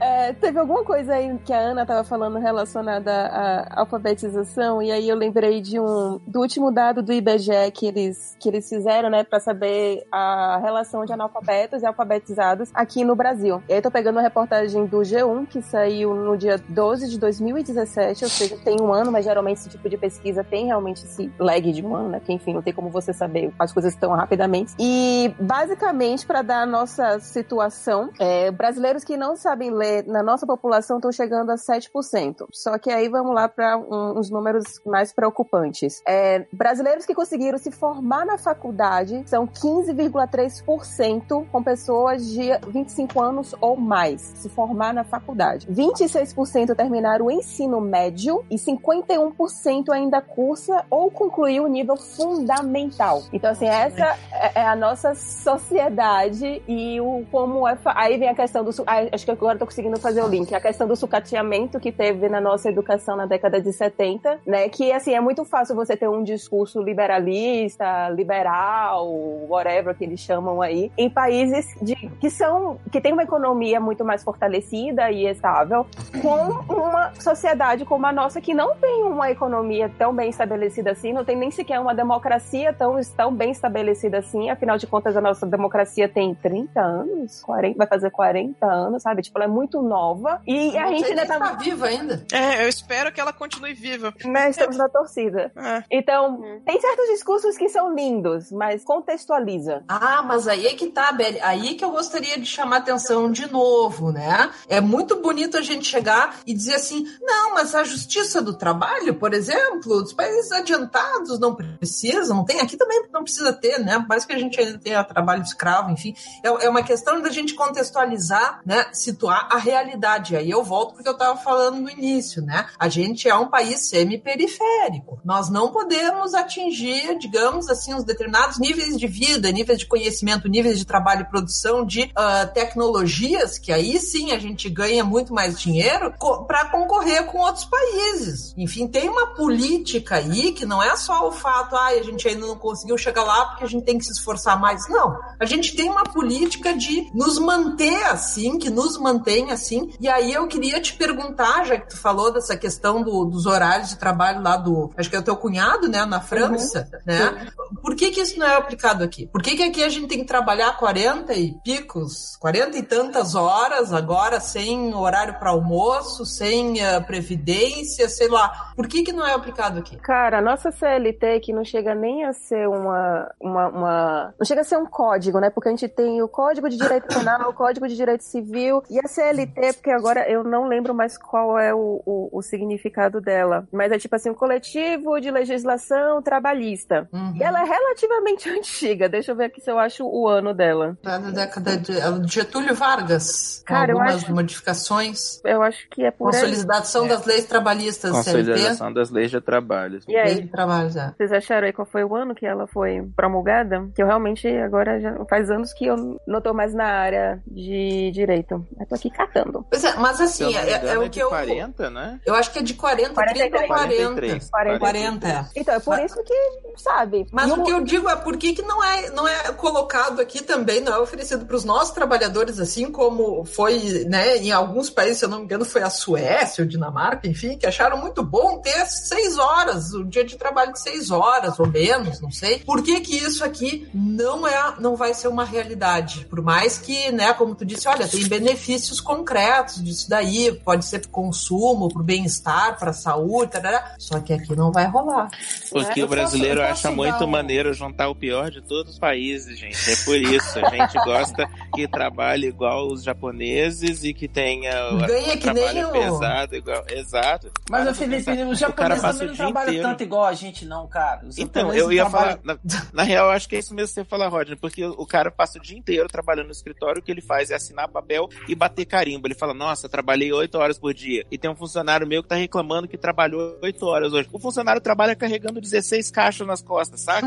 E aí ele quer comparar um negócio desse. Vai tomar banho, cara. Que base de comparação ridícula, mano. Ah, mas teve muita gente quando fizeram a. que estavam propondo a reforma, trabalho, a reforma da Previdência aqui, que acho que ia ter que, né, que tu, tu ia se, se aposentar só depois de não sei quantos, 49 anos, não era uma coisa assim? De, te- teve muitos colunistas, né, jornalistas, né, dizendo assim: não, mas eu adoro o meu trabalho, por mim eu trabalhava até aos 100 anos. Eu digo só um pouquinho, mas é justamente o que tu disse agora. E o cara que trabalha lá no asfalto, 45 graus no verão, o cara Pois é, envelhece, sei lá, 30 anos na tua frente, não tem menor Como é que o. JP chama isso? É um paralelo que não é válido? Uma coisa assim. Uma Dois pesos, duas medidas. Sim. Eu posso dar um- um- uma opinião minha com relação ao porquê disso aí? É uma Hum, opinião diga. minha, tá? Já, já deixo bem embasado isso aí. É, não é uma opinião de merda, mas pode ser, tá? Se eu falar merda, vocês me censurem. É o seguinte, eu acho que o seguinte, por que que não funciona aqui? Porque o brasileiro, desde que foi colonizado pelos nossos colonizadores tão bonitos, tão bonzinhos, né? Se pôs na cabeça do brasileiro que ele tem que trabalhar, tem que ralar, né? Tem que ganhar o seu sustento e não importa quanto tempo que ele vai gastar trabalhando. Ele tem que trabalhar. O negócio é trabalhar, não é ficar à toa coçando o saco ou vendo o, o mundo acabar de boca aberta aí, né? Igual tem na música do, do Raul Seixas. Então, não funciona porque o condicionamento da sociedade e da população brasileira é esse. Se você virar pra um cara e falar assim, ô, vamos trabalhar só é, seis horas por dia, aí você vai pra sua casa, tranquilo, não vai pegar trânsito, não vai fazer nada. O cara vai rir de sua cara. O brasileiro vai rir de sua cara. Vai falar assim, ah, existe um lugar no mundo, isso eu tô falando pras pessoas que não têm tanto acesso à cultura ou à internet quanto nós temos, né? É, existe um lugar no mundo em que você trabalha somente seis horas, você não pega um trânsito é, louco que a gente pega todos os dias pra voltar pra casa e você descansa o resto do dia e você ganha bem, paga suas contas e ainda dá pra você fazer uma Uma viagem, É, né? Sair uma viagem, exato, é uma viagem ir ao cinema todos os dias se você quiser. O cara vai olhar pra você, é, qual planeta que é esse? É dos unicórnios cor-de-rosa, onde o lojinha vive? Não, não é. Existe isso. Só que o brasileiro, ele, ele, ele prefere, isso é um, continuando, é, firmando, é uma opinião minha. O brasileiro, ele prefere trabalhar pra caramba, igual burro de carga, reclamar o dia inteiro que tá trabalhando igual um burro de carga, ao invés de exercitar, que na minha opinião de merda também é um músculo, que é o seu cérebro. Se você exercitar o seu cérebro, você vai trabalhar menos, entendeu? Porque pro, pro, pra politicagem em geral, no, no- no nosso país, o, o brasileiro sendo um povo inculto, é muito mais fácil de dominar, é muito mais fácil de você roubá-lo. Claro, gado é muito mais fácil de cuidar, ué. É, e- exatamente. E, e então, por isso que não funciona esse tipo de coisa aqui. Porque o, o condicionamento brasileiro é esse: eu vou trabalhar igual um burro de carro pra pagar minhas contas e ponto. E aí depois eu vou no, domingo, eu vou à missa e vou no futebol. Vou assistir um jogo no Mineirão ou no Maracanã e vou tomar minha cerveja com, com os meus chegados. É isso. É, essa é a mentalidade do, do nosso povo brasileiro. Não tô E é falando o que a Ana maioria. tava falando antes do empreendedorismo, né, cara? A gente convencer as pessoas que trabalhando você vai ficar rico. Tem gente que realmente Não acha vai, que não vendendo vai ficar bombom na frente da escola vai ficar rico, velho. Pelo É, amor de Deus, vai. gente. Que isso, mano? Vai. Deixa, Mas deixa é eu que- fazer. Fala. É, Só concluindo rapidinho. É, o, o- o- tem um, um colega da, da minha esposa que o apelido dele é colega, eu não sei, eu não sei o nome dele, eu só sei que é colega. que ele, tá- ele já comprou uma casa pra ele, eh, uma casa pro filho dele que acabou de casar, pagou o casamento dele, do, do filho dele, né? É, a faculdade da filha e do filho com cachorro quente, vendendo cachorro quente na porta da faculdade. Você quer Porém, quebrar meu argumento agora, Rodney? não, Porra. só calma, calma bem. Bebe sua cachaça aí, calma, amor. É, porém, contudo, da entretanto, por conseguinte, ele não para de trabalhar. Ele tem 50 anos, se você olhar pra cara dele, ele tem cara de 70. Ele não tem plano de aposentadoria, ele não vai parar de trabalhar porque ele tem que pagar as contas todas. Então, essa é a mentalidade dele. Então, eu pergunto a ele, velho, você já estudou? Não, mas meus filhos estudam. Eu falo, mas seus filhos vão viver outra vida. Você tá vivendo a vida deles, entendeu? Então, se você argumentar também com relação a isso, com esse, com, com um brasileiro nesse, desse nível, você acaba tomando tiro, né? Mas vai lá, Úrsula, pode continuar. Ah, é muito prazer, Ana. Oi, tudo bem? é, é que no cenário internacional, a Ana tinha comentado já a respeito disso. Um, existe um interesse em manter a mão de obra brasileira barata, né? Existe um Uhum. interesse externo aí. Então, você dá qualquer tipo de política de mudança cultural em que você vai valorizar ou fazer a mão de obra ficar mais cara, não é interesse das elites aqui. Eu, eu sei que a galera não gosta que eu use esse termo, mas é a elite que tá vendendo a mão de obra de vocês pra fora, galera. É o interesse É. deles manter a sua mão Não, de obra óbvio, barata. Quanto menos você liga pra vida humana, mais dinheiro você Não faz é, pra vida humana. não, é, não é vocês aí que ganham 3.500 por mês, viu? A gente É, é. ganha 300 mil mais por dia, tá? Especuladores, grandes. É, A gente tem um problema sério de proporção. De perceber valores, sabe? A, a gente, o milionário hoje em dia já não é mais tanta coisa. Hoje em dia o lance é ser bilionário. Sim. E as pessoas não têm noção do quanto que é um bilhão. Então tem esse exemplinho que eu adoro, né? Vamos supor que você eu, não, faça. eu não tenho noção do que que é um bilhão. Então vamos lá, olha só. Se você tiver, se você fizer 250 mil por ano, são 20 mil reais por mês. Isso é uma pessoa que ganha muito bem aqui no Brasil, todo mundo concorda? Ah, Certa resposta. Você sabe quanto tempo você precisa pra virar bilionário? Você precisa de 4 mil anos. 4, 4 mil anos. ganhando 20 mil. Ganhando 20 mil por mês. Ah, Entende o nível da Eu vou virar capitalização? rapper. Ou funkeiro, Você- vou virar funkeiro. eu só queria o- elogiar porque eu nunca parei Gente. pra pensar desse jeito. É, entende o nível. é, entende o nível que o bilionário é uma distorção do sistema, o tanto que ele é uma anomalia. sim. E aí a galera começa. É, é que o, o Tomás Piketty fez o livro dele lá, O Capitalismo do Século XXI, que ninguém conseguiu refutar direito, provando que a tendência do capitalismo não é a quantidade de dinheiro para os mais ricos, eles vão dar para os mais pobres, vão distribuir. Não, eles vão acumular, cara. Exato. Foi assim, a história toda da humanidade. Você sabe aquelas historinhas de princesa e príncipe, que a princesa se apaixonava pelo pastorzinho, a família era contra porque ele era pobre. Ai, meu Deus. Sim. É casamento E a outra aí, meu Deus. acumular riqueza, meus queridos. Não é porque o amor é, É. lindo, não sei o quê. Não, é para acumular riqueza. Isso aí, Exatamente. toda a literatura fala, todas essas, nessa cultura popular tá aí também. Então, assim, ó, o, o cara quando, quando ah, vem candidato lá falando de taxar grandes fortunas, o, o cara tem um Fusca ali na garagem, e agora E tá achando que é dele que ele tá falando. ele acha que uma grande fortuna é, sei lá, a casa da praia dele em Quintão. É, é. A gente tava comentando hoje mais cedo de não ser agressivo com essa galera. A gente não pode deixar o pessoal Verdade. na, sabe? Mas é isso. Pensem, por favor, um pouco É na escala das bardenista coisas. Aqui, ó, bardenista, Úrsula, a gente é agressivo. Tá burro, pô. Não, não, calma, cinco horas. É sangue no zóio, pô. O amor não constrói nada, gente, pelo amor de Deus. Primeira lei de Newton. Primeira lei de. O amor não constrói nada. O amor não, mas a razão sim, então calma. Felipe bêbado é muito bom, cara. Cinco horas bêbado. pensarem uma Vou dormir no sofá hoje, tá vendo? Pessoal, favor, aí, atenção. Ó, vamos, vamos, vamos denunciar por doutrinação agora. Mas o que eu ia falar é que essa coisa que a gente tava falando, que a Sula tava falando agora há pouco, né, de ter uma mão de obra barata, isso daí é uma coisa que a gente vê no nosso cotidiano mesmo, né? Tu pega assim, é, Uhum. cara, não é tanto caso no Brasil, mas tu vai para países que tem, por exemplo, né, ah, essas roupas baratíssimas, né? Poxa, para tu ter uma roupa ali custando, sei lá, 10 dólares, 5 dólares, 2 dólares, tu precisa ter uma cadeia de produção muito barata para tu conseguir aquele preço competitivo, né? E aí tu vai, Uhum. poxa, tu tem até, sei lá, os caras trazem os bolivianos, coitado, ficar trancado num apartamento fedido em São Paulo costurando quantas horas por semana, né? Vão os países periféricos todos é que são as- as- os locais de, de oficina que essas grandes empresas fabricantes de roupas e grifes, né, usam para baratear ao máximo seus produtos, É né? verdade. a empresa tá cheia. Então, ou seja, tu tem acesso a uma coisa muito barata, tem que te perguntar, tá, mas como é que ela cons- consegue ser tão barata assim, né? É. No direito a gente chama de trabalho análogo a escravo. Sempre Eu- usa mais o termo escravidão, porque a escravidão tinha uma característica específica da época, né? E que hoje é um análogo a escravo. Exatamente, é isso daí. E complementando o que o Rodney estava falando, é, eu vou trazer duas frases que com certeza a gente já ouviu, é cultural nosso. Primeiro é de cunho religioso, que é trabalhar engrandece a alma. Isso. E o segundo é que índio é vagabundo, fica o dia inteiro ali no mato coçando o saco. Como ele sobreviveu antes dos portugueses chegar é um Não mistério, é? né, gente? Ninguém Não é? sabe. Ah, mas aí a gente pode. No veio, no veio filosófico aí, é. É. todo o lance da civilização versus barbárie.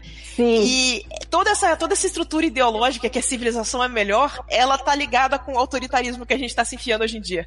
E com supremacia branca, né? Vamos botar os vizinhos, né? A supremacia branca, Uhum. que também é egocentrismo. Exato. Porque um povo tem um jeito melhor do que o dos outros. E teve que impor em todo mundo. Exatamente, esse pessoal de pele mais, mais acobreada, mais escura aí, eles precisam descobrir Deus e a civilização, gente. Eles não sabem como é bom sair lá da sua aldeia, no meio da Amazônia, para virar um assalariado trabalhando por um sapatinho. Ai, não. É Mas- maravilhoso. Ana, e vestir os iPhones? Uhum. Eu- E os iPhones, entendeu? O que, que eu vou fazer sem meu iPhone, porra? Gente, é tudo uma ideologia foda.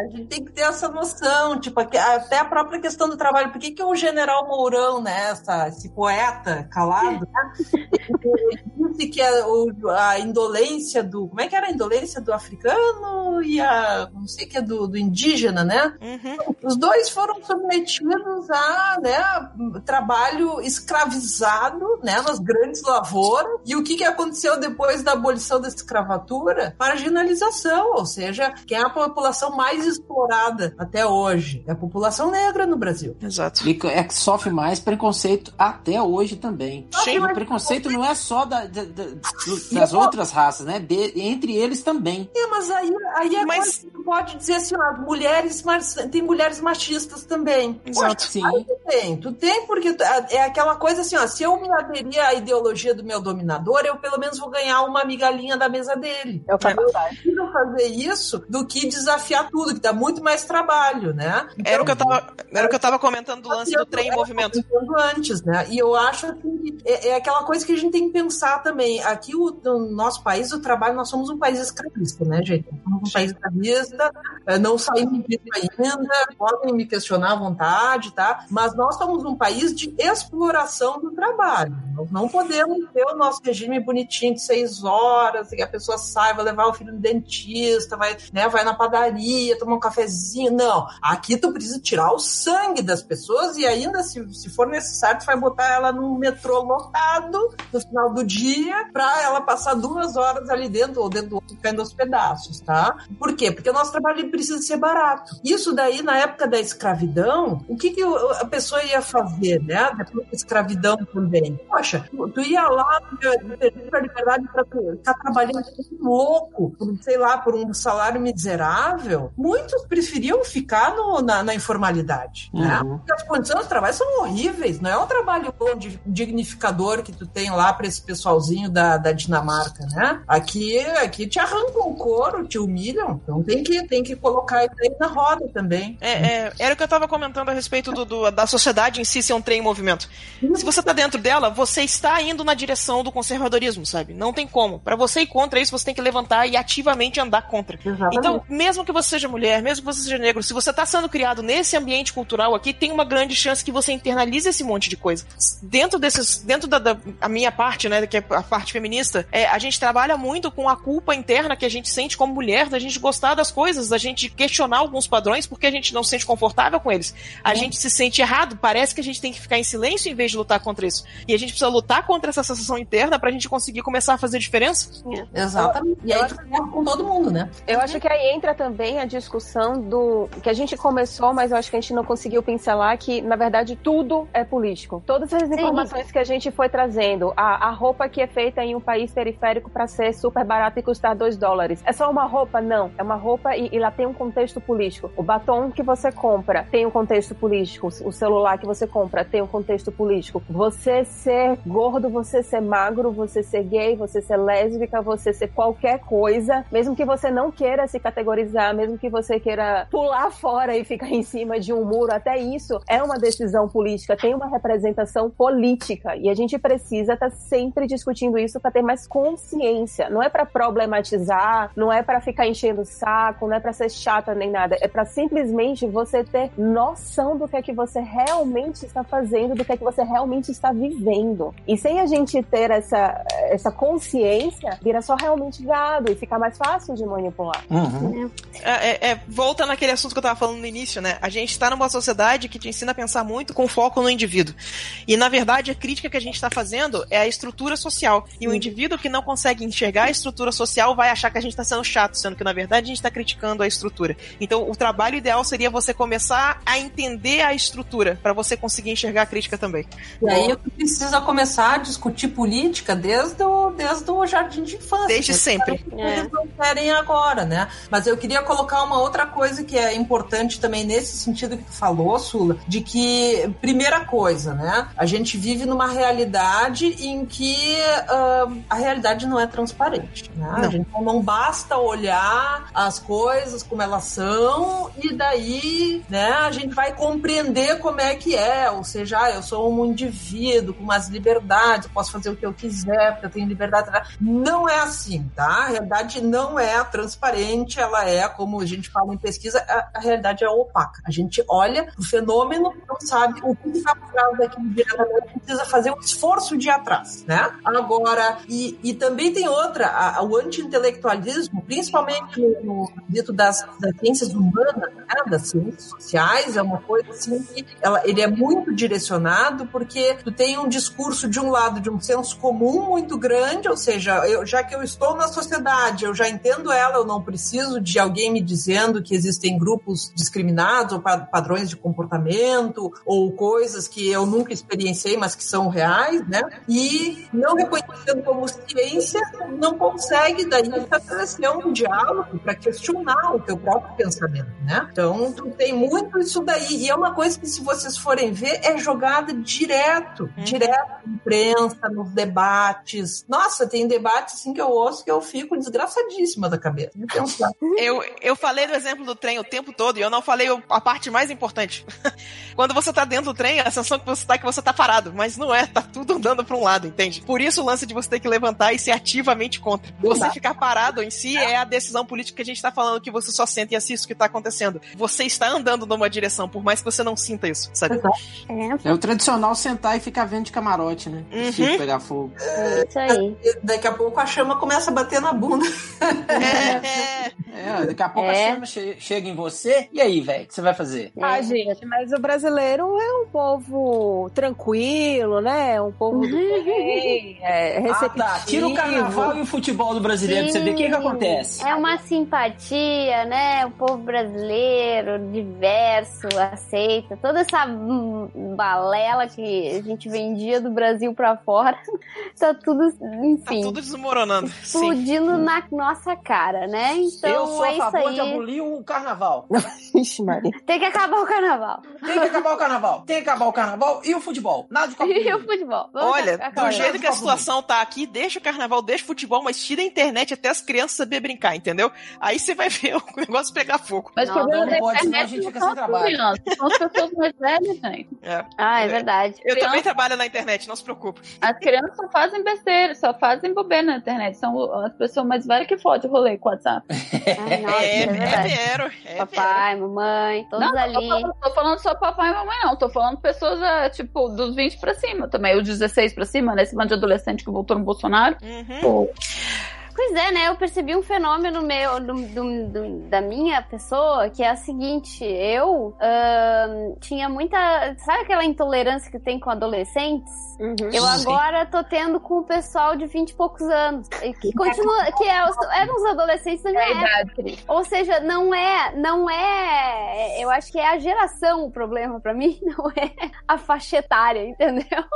Justo. Ô, Mas Cris, tá, eu, tá eu, eu compactuo com você porque eu continuo, eu dou aula, já tem 20 anos que eu dou aula, né? E eu dou É. aula, assim, só pra, pra adolescente e, e gente mais nova. Eu tô sem paciência pra mimimi de adolescente. Eu É vou dar, dar uma prova ou alu- um, trabalho pra fazer em casa. Ah, professor, mas é muita coisa pra fazer. Meu querido, você tem sete dias pra me entregar esse trabalho? Eu só dou aula uma vez por semana. Você tá fazendo, tá reclamando de quê, cara? Ah, cara, mas tem que Ah, ter não. seis dias pra jogar Fortnite, cara. É, Porra. vai- vai- não, porque vai atrapalhar meu, meu videogame. Ou eu engoli um vai pra puta que pariu, mas engoli que até doeu minha garganta, tá doendo até hoje. Foi essa Gente, semana que ódio. passada. Mas te falaram é, isso mesmo? Hã? Te falaram isso sim na carona? Vai atrapalhar meu, meu videogame? Vai atra... Exatamente, vai atrapalhar porque eu tô competindo, tô participando de, um- de uma competição de videogame com sei lá das quantas. Falar, ah, não, velho, é por Tem isso que que, o fazer país tá nessa todo merda. dia, cara. Ele tá ganhando dinheiro enquanto joga, porque de repente, na atual circunstâncias, fosse melhor apoiar o menino a largar a escola e ganhar dinheiro com videogame, que continuar estudando e não dá em nada. Afinal, olha o nosso. Não tá, não tá ganhando dinheiro, não, só. Ele tá, tá participando da competição Todo do ano, grupo tá? dele da internet, do, do, do grupinho deles lá de, de, de videogame. Eu nem sei o nome que é, eu tô ficando velho mesmo. Puta que pariu, eu fiz 44, eu tô velho sem o nome desse negócio. Não, mas isso eu acho que é um ciclo natural. As gerações anteriores vão estar sempre culpando as gerações mais novas. Tipo, É, eu, vi, vamos- eu via isso com meu avô também. Meu avô Eu não assim culpo comigo. eles, eu só não tenho paciência, essa que é a questão. Então, eu sou, eu sou da geração millennial. Eu sou, tipo, talvez um early millennial, uma coisa assim do gênero. E eu já tive que levar culpa por um milhão de coisas. E aí, quando a gente consegue contextualizar, a gente vê que, ok, os millennials têm problemas, mas eles também pegaram uma outra estrutura econômica, social e que seja, que na verdade todas as gerações têm seus problemas e têm seus lados positivos. É Olha, natural. vocês estão acabando com a indústria dos diamantes, tá? Vocês não estão mais comprando diamantes. Vocês querem o quê, pô? Não estão comprando nascimento, não estão tendo filho. Olha, só porque você não tem emprego, pô. Nós somos os destruidores de indústria, cara. A gente não vai. Quando a gente terminar, não vai ter porra nenhuma. Não vai ter diamante, não vai ter guardanapo, não vai ter porra nenhuma. Tem que acabar com a indústria. Bota fogo em tudo. Ah!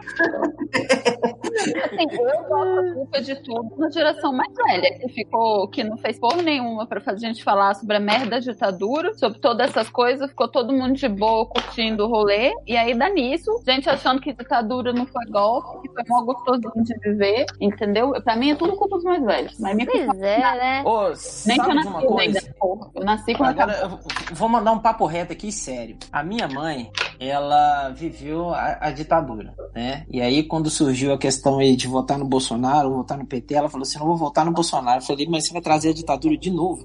Ela falou assim: ah, mas na ditadura eu podia andar pelada na rua, que não tinha desemprego, que era tudo bom, que era tudo lindo, tudo maravilhoso. Aí eu virei pra ela e falei assim: você lembra o discurso que você fez quando meu avô tava vivo, vulgo seu pai, que era militar, que ele lutou na Segunda Guerra, é ex-combatente e era militar e tal? O meu avô não apoiava a ditadura e meu avô era militar. E você agora tá apoiando a ditadura e, e tá contra-argumentando também tudo que o meu avô ah, falou com você, e sendo que você antigamente falava que não gostava da ditadura, que fez mal pro seu pai, vulgo meu avô também. E aí? O que, que é isso? Sabe? Então é, é, existe esse conflito que. que... Ah, velho, nossa, eu fico tão, tão puto da cara com relação a isso. Pois é, é uma parada que é muito assim. É, não sei, gente. Eu acho que é só uma questão de, tipo, eles estavam tão preocupados em, em. Porque como eles vieram, pelo menos, né, tipo, levando em consideração os meus pais, por exemplo, vieram de, de família pobre, ralaram, ah, conseguiram a vida, uma vida que eles não imaginavam que eles iam conseguir, assim, porque, enfim, a qualidade de vida aumentou bastante pra geração deles, assim, de maneira geral, né? Por uma questão não só de- econômica, mas também eu acho que uma questão de, de, de, enfim, né? Tempo passou,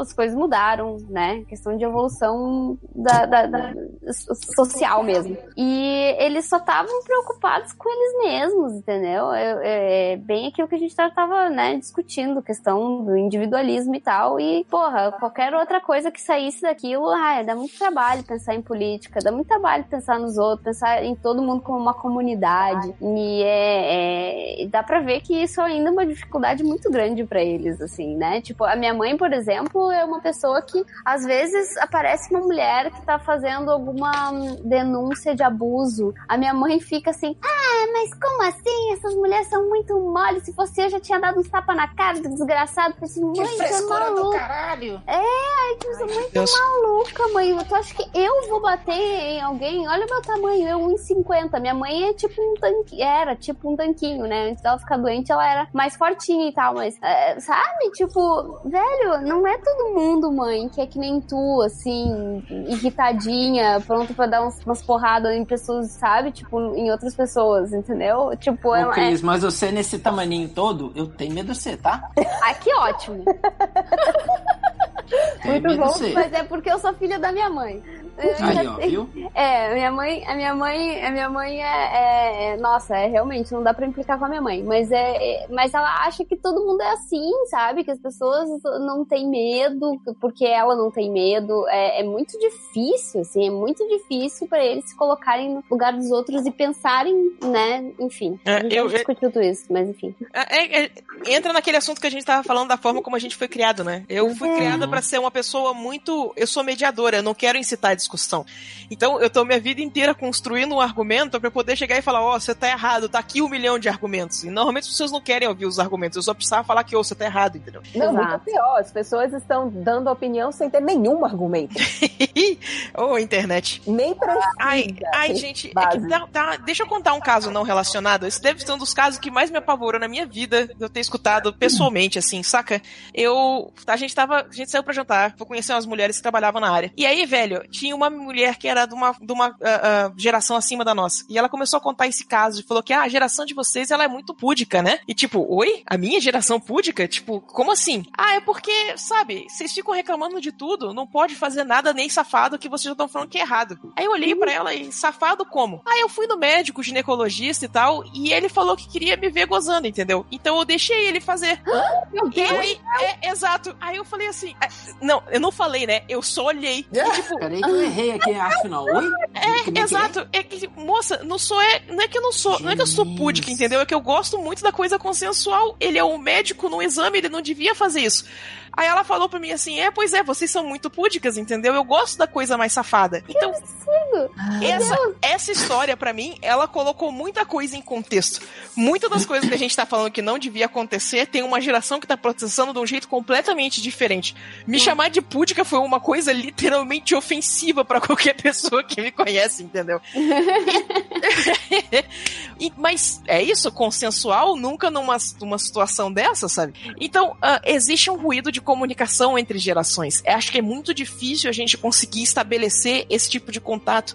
Ah, como eu tenho analisado muita coisa do discurso dentro da política, tem me incomodado muito como é que a gente tem umas palavras que elas são vazias, sabe? Se eu vir e falo justiça para um pessoal que é alinhado à esquerda do compasso político, significa uma coisa. Para o pessoal alinhado ao compasso direito, significa outra completamente diferente. Então, uma palavra que ela é para uma comunicação eficiente, efetivamente vazia, saca? Então, quando uma mulher dessa vira pra mim e fala que eu sou púdica só porque eu faço questão da coisa acontecer de uma forma consensual, né? Não abusiva, Que- é tá rolando um ruído de comunicação, sabe? Moça, não é que eu sou púdica, isso aí é outra coisa. Mas, Sula, é, é por isso que quando tu vai fazer uma pesquisa, uma, a primeira coisa que tem que fazer é definir os teus conceitos. Sim. Qual é o conceito de, de ser pudica? Qual é o conceito de justiça? Qual é o conceito de consentimento? Porque é muito fácil, e aí a gente entra naquilo que eu tinha falado antes, né? De tu ser, digamos, de, de tu entrar na. de tu te aliar ao teu, ao, ao teu dominador, ao teu opressor, né? Porque tu vai ganhar com isso. Tu vai continuar sendo uma merda, mas tu vai ganhar com isso Exato. ele vai, ele vai fazer ela gozar ali, mas dali a pouco, se, se ele quiser estuprar ela, ele vai estuprar e ela vai, sei lá, vai ficar quieta. E aí. É pro exame, né? Pois é, Isso acabou com a graça. tu tem Acabou uma, com a graça uma- da piada. equilíbrio de, de poder ali muito grande, que daí é, e, e o relacionamento sexual acontecer nisso daí é que, é que é complicado, entendeu? Poxa, então aí tu tem que ver assim, é, é muito complicado porque tu não tem assim, ah, já que ela é mulher, ela vai, vai perceber isso daí. Não, não vai. Não, Eu acho que numa escala menor disso daí, eu lembro que eu, eu cresci, eu criança, eu nasci em 87, eu criança, 10 anos, tinha uma amiga da minha mãe que falava que ela só se sentia mulher, só se sentia desejada quando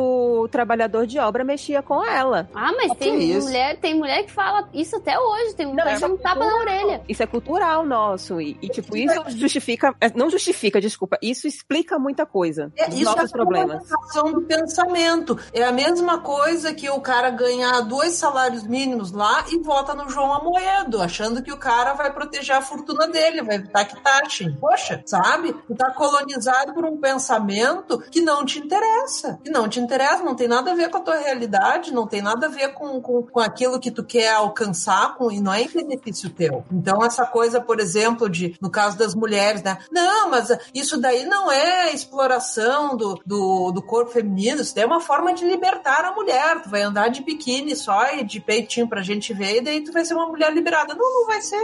Não Tu é tá assim que funciona, amigo. Tu tá fazendo isso pra alguém porque alguém quer ir dentro dos termos de outra pessoa. Aí não é, né, meu querido? E isso daí, Exatamente. essa lance de raciocínio, é que é muito difícil de fazer as pessoas entenderem e até a gente entender quando a gente tá começando a. Exato. É, é, a gente teve que fazer um trabalho tão grande de desconstrução pra começar a enxergar qual era o problema, é o estrutural, o sistemático que a gente tá comentando, né? É, ah, Então é, é. Enfim, então essa, essa eleição me fez pensar em muita coisa, tá sendo esquisito. Não, essa, essa, essas, essas eleições, pra mim, eu, eu, eu ia votar nulo. Eu ia anular meu voto nessa, no segundo turno. Eu mudei de ideia por causa do MDM. Ah, é eu tô- verdade. É, O, não sei o se você surubão da lá, né? informação, né? Surubão É, da é. informação. É, é, então, é, essas eleições, eu já passei. Acho que eu sou mais velho aqui, não sou? Não sei. Eu tô com 44. eu tenho 41. É, então a gente passou por muita coisa, né? Com relação à política, a gente viu muita mudança de moeda, a gente viu mudança de governo, a gente viu dois impeachments, né? A gente viu dois impeachments, cara. Que É, loucura! é verdade, que loucura. Então, é, essas eleições foi- foram as eleições mais estranhas que eu já presenciei na minha vida inteira, sabe? E eu, eu dou graças a Deus que meu filho não tá numa idade de compreender as coisas ainda, pra não ver o, o que, que o país tá se tornando, sabe? Hum. Vamos ver, né, daqui pra frente. Agora entregar na mão do Papai do Céu e seguir em frente, né? Vamos ver. Não, a gente não vai entregar na mão do Papai do Céu. A gente Ah, agora a gente é resistência. É. É. A gente vai lutar pra que exatamente a coisa não desande tanto. Vai desandar? Vai. Vai fuder a porra toda? Vai. não, mas A o, o que eu falei com questão de entregar na mão do Papai do Céu é pra coisa não desandar tanto. Pra É. que a resistência não precise entrar de. de, de pra não causar muita. Não tem uma palavra certa, mas eu vou falar. Pra, pra não dar merda, entendeu? Pra que a resistência não enfrente o, o, o sistema pra, pra não dar merda pra todo mundo, entendeu? É entregar na mão do Papai do Céu pra poder controlar as coisas. Pra que Então, não, falando- não, dê falando- muita merda. Pois é, falando nisso, o quão merda que vai dar é uma coisa discutível. Agora, eu acho Uhum. que todo mundo tá vendo que vai dar merda, né? É, pois é, já Não, tem gente deu, chorando, já, Já né? deu,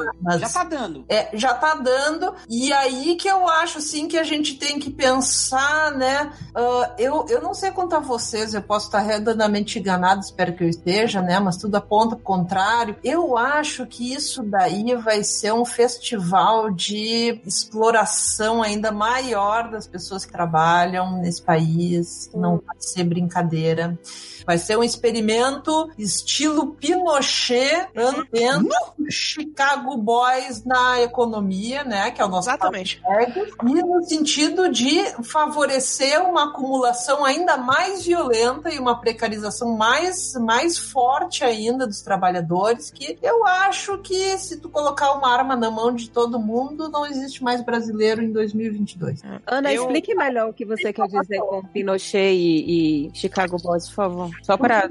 O, o, o Pinochet, quando ele fez aquele golpe de 11 de setembro, se eu não me engano foi de 73 ou 74, agora não sei, o que, que aconteceu? O que, que foi aquilo, né? Por que, que ah, né, os Estados Unidos apoiaram a implantação de um regime militar autoritário com a morte do Allende no, no Chile, naquele, né, naquele tempo, no- na década de 70? Eu falei agora há pouco que a década de 70 foi uma década em que se começou a formular, né? Talvez acho que já estivesse formulando antes, o pensamento, digamos que, de redução, de minimização do Estado, né? Com o Mises, o Hayek, se eu não me engano, eles já foram anteriores, a escola austríaca, né? Que muita gente tem, adora hoje. E o que, que eles fizeram no, no, no Chile? O Chile foi um laboratório de experimento de economia neoliberal, né? Ou seja, acabaram com as estruturas do Estado sob um regime autoritário porque sabiam que as pessoas não iriam querer isso e se a gente for olhar para o Brasil agora, as condições são extremamente similares, né? Pelas pesquisas que a gente tem, a grande maioria das pessoas não quer privatizações, tá? Por mais que seja bonito o discurso, Uh, e como é que tu faz? Como é que tu, tu implanta um, um, né, umas medidas neoliberais tão violentas? Tu precisa reprimir as pessoas com o uso da força. Foi isso que foi implantado. E a escola de Chicago, a escola, é a escola de pensamento neoliberal que se baseia muito na escola austríaca. Né?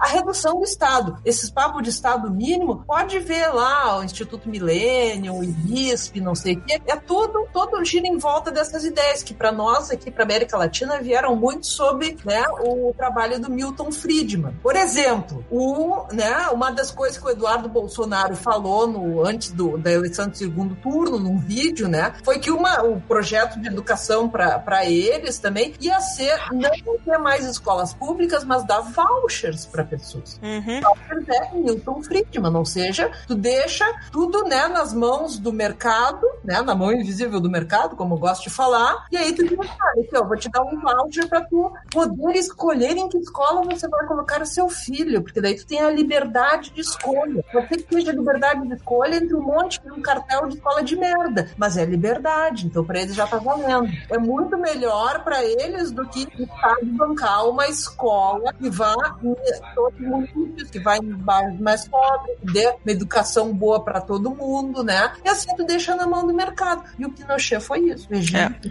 Foi para garantir que se pudesse fazer do Chile um laboratório dessa experimentação. É, tudo que eu pesquisei sobre ideologia tá tudo apontando que vai ser pelo veio do Pinochet mesmo. É. O pessoal tá falando já. Medo, né? Mas então, gente, assim, eu vou ter que encerrar, né? Ah, não, Ou a gente pode fazer uma parte 2. Com certeza a galera vai pedir uma parte 2, né? Se a gente ainda puder fazer, se a gente não tiver no DOPS, né? Vamos fazer. Vamos fazer ainda esse ano, né? Pra Ai, não gente, correr esse risco. como é que é, né? vem, A- Talvez a gente não possa. A piada negra que tava rolando aqui, o fato de eu estar sem unha não vai impedir de botar o dedo e falar, "Ah, eu avisei. Ai, que horror. Tá, tá com a unha feita, não, né? Ai, meu Deus, que horror. Sensacional. E, gente, eu acho que a gente tem que ter muito claro que ah, os- as pautas sociais, as pautas de costumes, de reconhecimento de pessoas trans, de direitos de mulheres, etc., elas vão ser usadas como ah, moeda de barganha com ah, os ainda deputados e senadores de esquerda, que nós ainda temos, né, para Uhum. aprovar medidas que vão a- ainda diminuir os direitos de trabalho e as garantias sociais, tá? Então vocês estejam alertas aí para as cortinas de fumaça, porque o pessoal vai usar isso, eu acho que adoidado, porque é essa direita toda mundial financiada por grandes né, empresas que estão botando botes por aí, WhatsApp, etc. É um esforço de reganhar a acumulação numa situação de crise mundial, enfim, que ainda parece que nós estamos passando, segundo alguns analistas. Tá? Então é isso que está acontecendo. Tem gente querendo ganhar mais, então satisfazendo Boa sorte pra nós, né? Sorte. Então, Isso aí. Então tá, gente, eu vou, vou- vamos encerrar aqui e aí, ahn, enfim, com certeza a galera vai pedir uma parte 2. Queria agradecer as meninas que apareceram. Nós perdemos dois soldados na batalha, Adriana Mello e Felipe 5 horas. Ah, queria, queria dizer que o Felipe 5 horas está muito beldo. e ele levou um puxão de orelha da esposa e foi expulso e foi saiu e foi saído, né, da, da, da conversa. Eu acho que eu não devia ter dito isso, mas enfim, agora eu já falei. Mas eu precisava porque é muito boa a história. Cinco horas, beijo. Beijo, seu lindo. É.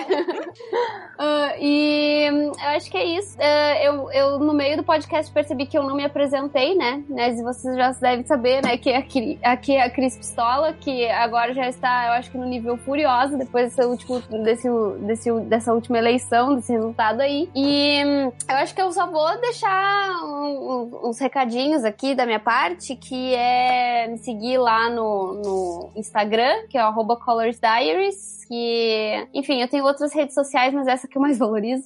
E, e também o Catena pediu pra eu avisar pra galera que vai ter livro do MDM a 10 real na CCXP. Comunista! É.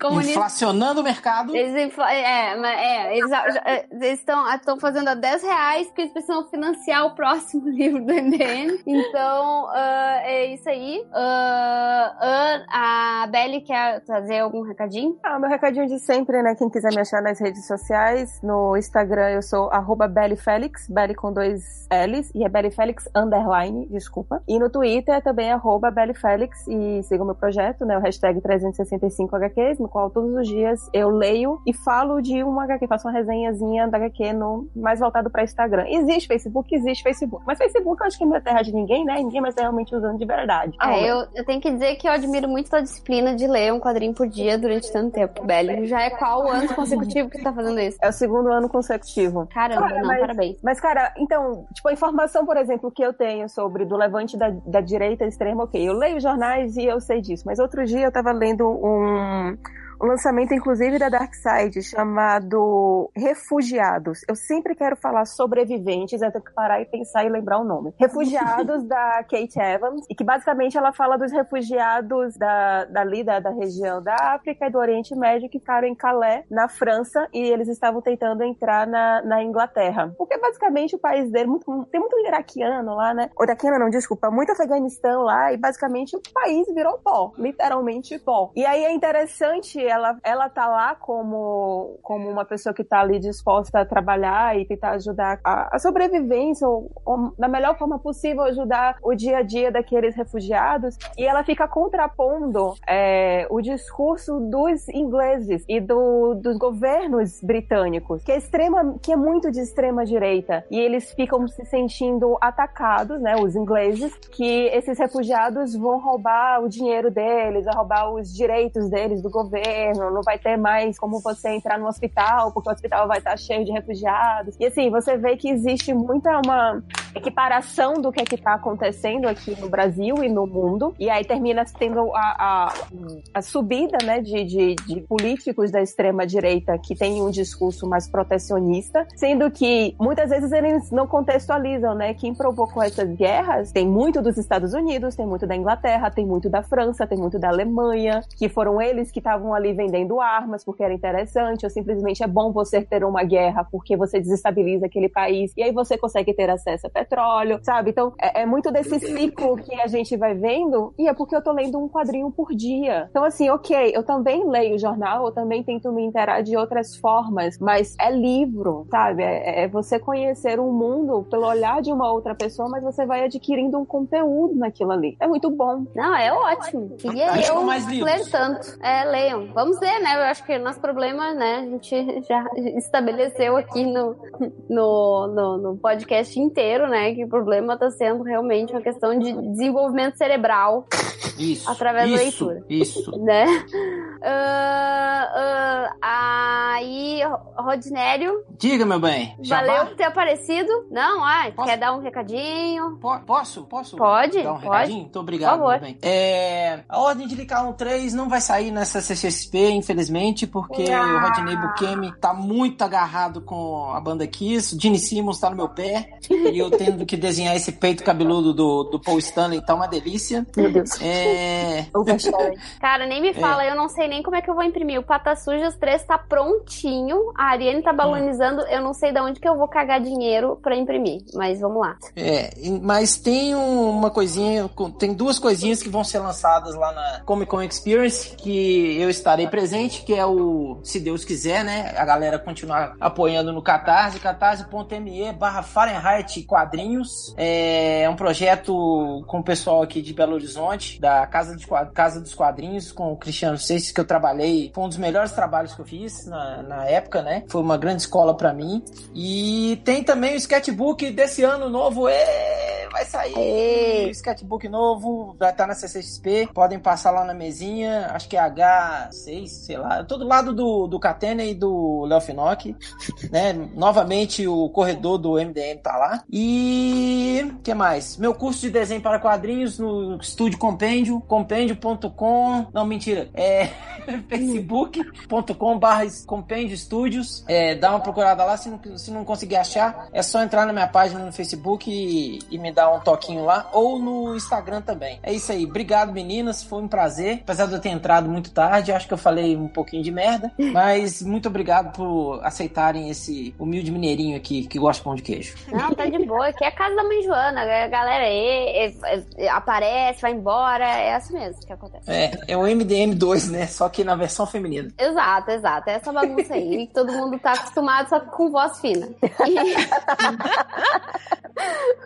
Aí, as pessoas vão dando os recadinhos, eu vou lembrando dos meus, que eu dou o meu recado e depois eu esqueço que eu falo um monte de coisa. Esqueci de dizer que eu tô na mesa C40, eh, C3940 da CCXP, eu vou estar. E eu também esqueci de falar do meu canal com meu irmão, que é o Super Peter Bros, lá no YouTube, se vocês quiserem se inscrever lá pra ver. Agora eu queria agradecer as convidadas e vou chamar elas para dar os recadinhos delas. Então vou começar com a, com a Ana Keller. Muito obrigada. Sua ilustríssima presença acrescentou, assim, ó, uma credibilidade absurda ao MDM que eu nem sei se o MDM merece.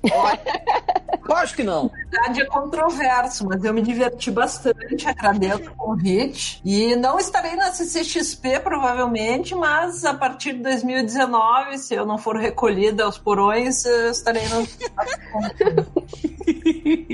É nóis. Sigam lá a Ana no, no, no Instagram. Ana, qual é o teu Instagram mesmo? Ah, é Ana Luísa Keller, é um nome muito criativo. a gente Mas vai como botar é lá. que- Como é que escreve Keller? Ah, isso daí a gente precisa de outro MDM. A gente vai botar no. A gente bota ali na descrição do, do, do, do post ali. A gente pede pro Tian de botar. Senão eu Pede pro de botar, mas tem que lembrar aí que a, que a memória de cachorro dele é difícil. É verdade, é verdade, é verdade. Ah, então tá. ah, também a Sula. Uhul. Pois é, gente, ah, vocês procurarem Úrsula Dourada aí, vocês acham minhas coisas tudo. O nome é Sula Moon e eu também vou estar nessa CXP. Eu vou estar na 10 e 11 lá, então se o pessoal quiser aparecer, dá um oi, por favor, à vontade. E é isso. Postando Fala muita bobagem no. Twitter. Ah, tem a mentoria também, é verdade. Se você curte ilustração e pintura digital, você tá com carreira travada, entendeu? Eu tenho uma sessão de mentoria, não é exatamente uma aula, é uma sessão de feedback pessoal. Você tá com dúvida, tá querendo discutir com alguém? A gente tem uma comunidade de arte fechada em que a gente troca tutorial, eu vou dar feedback na- nas coisas que você estiver dando problema, a gente discute seus problemas e tenta achar o melhor caminho pra você resolver ele e destravar o seu processo criativo. Então, ah, ah, inclusive, as, ah, quando é que esse episódio vai ser publicado?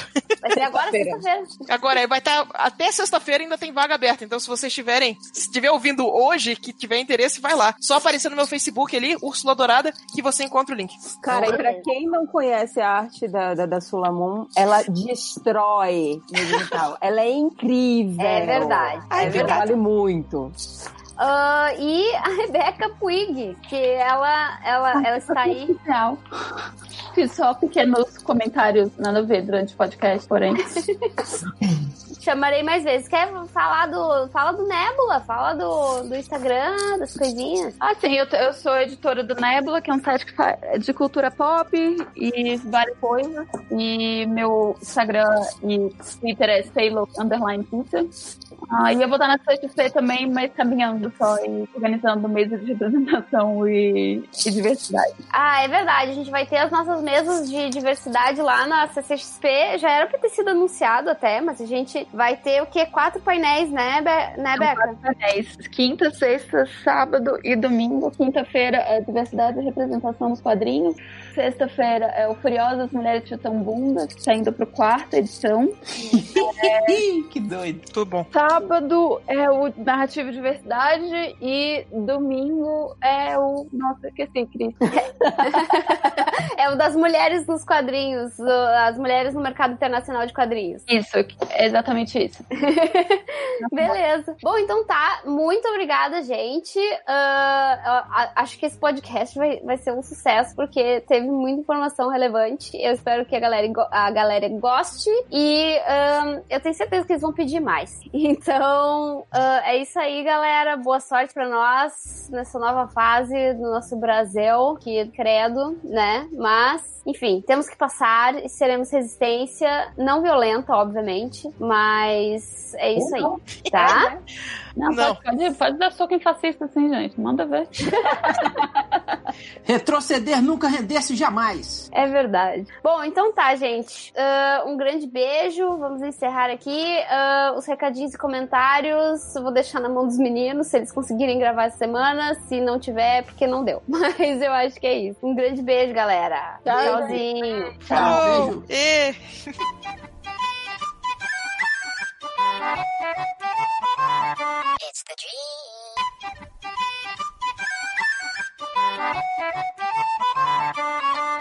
Olha aí, porque vai começar o- os recadinhos. Cala boca que eu estou falando. Recadinhos MDM. Quem tem recadinhos agora? Rápido, rápido, rápido, que eu tenho que sair pra ir pro trabalho, cara. Caralho, é isso que você tá demorando, você tá pensando, porra? Vai, vai, vai, vai, vai, recadinho. Ai, meu recadinho. Deus, assim?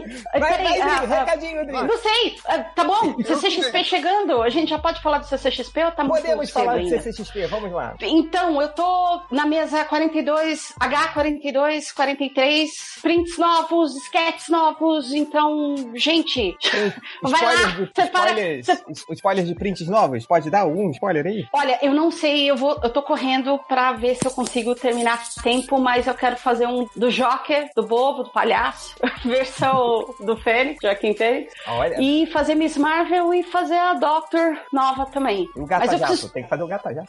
Miss, Não, não, Miss não. Marvel ou Capitão Marvel? O Capitão Marvel, eu sempre confundo. Olha aí. Ah, Baixando a Não, é, é, é, é lembrança da época que eu desenhava quando ela ainda era Miss Marvel. Miss Marvel. Então é isso, Quando não isso, ainda Vamos lá. personagem. Boa. Tá, então Léo, o o recadinho. recadinho. Próximo, próximo. Tem o recadinho, tem o recadinho do amiguinho Thiago Egg. Apoia o catarse dele, catarse.me barra amarrói2. Vai lá, tá, falta um pouco Chega mais. uma perto do microfone, porra, não tô Apoia. escutando nada. Quê?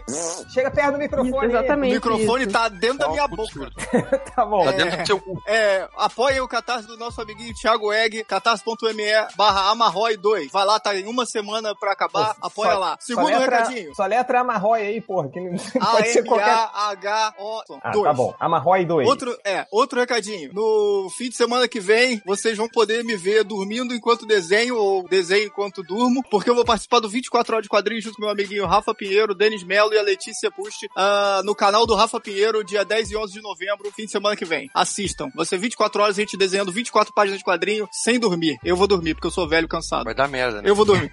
É. É, endereço do canal aí. Qual é o canal? Fala aí. É, a Rafa Pinheiro. Acho Pode, que vocês procura tudo no- do que tá na internet. É Google, mano. É, vai. Procura lá, Rafa Pinheiro, canal do Rafa Pinheiro no YouTube. É, É isso aí, obrigado. Recadinhos, quem mais? Ra- Calma aí, Rafa com PH, tá, galera? Vai. Rafa Pinheiro. Ó, Acabou o vai. recadinho, comentário. Não, recadinhos aqui, ó, ó, ó. MDM na, na CCXP, na mesa H05. É, Yeah, yeah. Fábio Catena, Léo tá- Finocchi estarão lá. Com o Graphic MDM. Graphic não. Graphic acabou ano passado. Graphic É, acabou. vai ter o, o All Rebirth, All, não sei a ordem do nome. Aqui, a mesma do FIC, aquele trambolho gigante, milhão de páginas. Vai estar lá vendendo. Apareçam lá antes que acabe. Vai ter Hell No 3 também, hein? Pois é, então, pra quem, tá- pra quem tava perguntando, ah, vai ter o gibi do MDM lá, vai ter sim, o, o, o All New, All Different, All Caralho 4 saiu no FIC, é, a gente separou uma parte pra CCXP, é, mas é aquela, aquela coisa, cara, na, na última CCXP teve, colocaram segurança lá do lado da mesa do MDM, por causa da fila que formou, deu uma confusão, então tem que chegar cedo, cara, tipo, entrou na Vai CCXP, mesa H, é, 05, é H05? Isso. É isso mesmo, H05. H05 para garantir o seu gibi do MDM, seu Hell No e dar um abraço no Catena e um abraço no Hell. É... É, só só uma, uma questão. No FIC, FIC tava um preço, no CCXP vai estar 10 reais, certo? Sim, o, o vai, a gente vai Ah. subir o custo, vai dobrar o custo do gibi do MDM. E é todo só. mundo rico na CCXP A gente, pode. cansou, a gente cansou de acabar com o mercado quadrinho brasileiro. É, agora vai ser só aquele livro de 300 páginas por 10 reais, é, com direito a pôster, que, que vai estar também. É, a gente está aumentando o preço porque a gente tomou um buraco muito grande nesse, nesse livro. Aí, quem sabe a gente Tom- diminu- o Tomou no objetivo- buraco muito grande, né? É, também. O objetivo é diminuir um pouquinho o buraco só. Não é nem eliminar o buraco. É só pra gente ter um pouco mais de, de grana pra gente poder fazer o próximo que já vai estar aí, ok? É, Ok. come- comentários, comentários, vamos, Não, vamos tem o, tem o recadinho, Recadinho, do, então, vai. do Arcane Sally lá, do ó, Arcane Sally, Mr. Cindy e Jefferson Costa, que tá. Falta três dias só, então tem que ir lá apoiar essa porra, tá, é muito massa e tá em 65%. Vamos lá e apoiem esse negócio, é catarse.me barra Arcane Sally. Arcane Sally, dois L y. Canesale, é isso? Isso. Tá bom, ótimo. É, Júlia, Matheus, algum recadinho? Não, porque eu tô no NaNoWriMo e tô me fudendo. Então pode seguir. Então muda essa merda aí, para de fazer incomodar com chiado e barulho. Aquele NaNoWriMo, coisa que você tem que escrever um livro de 50 mil palavras no mês. Ah, Para, então... para de perder tempo com Ninguém isso se e vem aqui me emprestar o Livro, ninguém lê 2. mais livro, lojinha. Linha, você quer- Eu só li a pior das, dos hobbies. Fa- Faz imagens, imagens. Pessoas gostam de imagens, não gostam de palavras. É, Felipe 5 horas, tá aí? Não. Oi! Recadinhos, rápido, tem algum Tá de recadinho? ressaca. Não tô. É, meu Instagram, 5 horas. 5 horas. Ok. Ninguém quer ver porcaria, não. Lojinha, muta aí seu microfone, Nem tá eu. dando, tá dando um puta eco. Vai, é... Comentários MDM, coloquei aqui um post no Twitter, é, pe- pedindo perguntinhas, comentários e tudo. Tem o Gustavo Okuma, perguntou aqui, faça um top 45,5 passadas de pano pro Bolsonaro. Vai- É só abrir o meu grupo de família do WhatsApp. Tem tem uns 190,5 passadas de pano pra lá. É, Deixa eu ver aqui, o que mais? Pergunta interessante, hein? A gente lemos, o Blanca do Street Fighter é cidadão brasileiro? Eu não sei disso. Alguém pode Ele responder, nasceu né? no Brasil, pronto. Ele Não. nasceu no Brasil. Ele não nasceu no Brasil. O Blanca, ele Não? caiu, eles estavam passando de avião e ele caiu É. na Amazônia, não é isso? Então Mas ele não é cidadão brasileiro. Não, então ele não é. Ele pediu Foi. cidadania. Ele não, é, você não sabe se ele pediu cidadania. Ele tem RG? Se ele tem Pô. RG, já era. Você não sabe se depois dele vencer o Zangief, ele foi lá no consulado e pediu, pelo menos, sei lá, de alguma coisa. nascimento. É, Se ele nasceu no Brasil, ele é cidadão brasileiro. Senão, ele tem que pedir cidadania. boa, obrigado. Eu É, quero ver uma fila pra, tirar a cidadania. É. Próximo, Street, Street Fighter 6, da burocracia de Blanca. Vai até lá, né? Tipo, Se passar de fila em fila dentro lá do, ah, do consulado. Deixa eu ver aqui, ó. O Rodrigo Salazar. Apoia um, um igreja sem partido? Uma boa ideia. É. Isso. É, Apoio, apoio, apoio. Ó, Cara, eu esqueci, eu tava, eu tava mutada. Deixa eu fazer um agradecimento, Change. por favor, Depois eu falo. o podcast é seu. Não, é porque eu tinha feito um- um- uma vaquinha pra eu comprar um microfone decente pra mim. E, cara, em um fim de semana, esses nerds maravilhosos, tipo, bateram a meta da vaquinha. Vocês são uns lindos, uns amores. Ai, que Aí eu tô só, maravilha. esper... Aí eu tô só tá esperando. Fantástico! Aí eu tô só Júlia esperando tá a vaquinha liberar. É, super rica, liberar o dinheiro, porque ela demora 15 dias, pra eu poder comprar um microfone decente e não ficar mais é, com o microfone ruim durante a gravação. Júlia, aproveita e mano. compra Beijo um... pra todo mundo. Compra uma lojinha. É, eu ia falar isso. Aproveita e compra um lojinha que é difícil. É. Eles que te dão uma cópia gratuita de, de jornada pra fazer. Pô, é, vamos lá. Mas, bo- boa, então, legal, Júlia. Muito bom. E obrigado pela fotinha que você mandou é, da, da sua cachorrinha. Pra todo mundo que apoiou, né? Todo mundo maneiro. É, e, pô, legal, cara. Nota 10. Esperamos. né, Quem sabe no próximo podcast já está com. Pergunta: qual o microfone que você vai comprar? Só pra eu saber. Então, eu vou comprar o, o HN pra eu gravar com a Tupá. E aí ontem eu tava conversando com o. Eu tô pedindo ajuda, porque eu não sei, entendo porra nenhuma, eu vou gravar podcast sem saber de nada. Aí eu tô conversando com as pessoas pra saber se é melhor comprar um de lapela pra gravar podcast, pra poder comprar, gravar no celular, qualquer coisa, ou comprar um fixo pra comprar no computador. Aí eu estou também ah, pedindo ajudas. Ah, depois eu vou querer saber, hein? Beleza. Sim, É, eu eu quero dicas também, porque meu microfone aqui, eu tô, eu tô aquele, aquele que tem um fone de ouvido, assim, de, de cordinha, e tem um, um negocinho embaixo que fica batendo aqui no meu peito. Aí é, enfim, é uma porcaria. Vamos lá. Ah, mas você tá nos Estados Unidos, você é patrão, compra aquele, aquele bonitão que os, os videogamers usam, aquele, esqueci o nome dele. Ah, mas eu. Ah, da Blue. Eu não gravo. Da Blue, que é bonito pra caralho. Blue. Ah, não. Ah, depois joga É, aí. cara, leva um daqueles headset gamer todo colorido pro trabalho, né, cara? É. Não, não, não. É o, micro, é o microfonão. É o microfonão Aquele- mesmo, assim. Aquele verde limão da, da Razer, compra esse aí. Aquele que tem uma, uma luz neon azul, né? Quando você liga. Fica todo mundo me olhando do lado. Piscando ainda, né? ainda toca lá com karate, né? Vamos lá. É... O Eduardo Pitão, ainda dá tempo de enviar perguntas? Dá, envia aí, cara. Ir responder, né, pra ele. Mas ele fez sacanagem isso aí. Ó, vamos lá. Todo mundo, hein? Atenção, papel e caneta na mão ou façam a conta na cabeça, hein? Vamos lá. Tabelinha, o Gabriel Sansigolo passou. Respondam aí a tabelinha do jovem frescurento. Se você não Já ganhei, come, já ganhei. Se, se Já você fiz, não come, fiz. você marca. Vamos lá. Borda de pizza. É, é, cada um é mais 10 pontos. Então todo mundo vai falar a pontuação final. Vai. Borda É, de Borda de- pizza, rabo de camarão, sushi, salgadinho no China, Eita. fígado, uva passa, gordura de picanha, pele de galinha, língua de boi, cebola, Hum, azeitona e o picles do hambúrguer, hein? Queria só mandar o Nazik tomar no cu, Já- que língua de boi é a melhor parte do boi. Excelente. Não, para com isso. Cala a boca. Ah, lojinha. Lojinha. Ô, Lojinha, dá um mundo aí, porra. Você tá dando um eco aí, porra. Vai, Eu é, tô no mundo.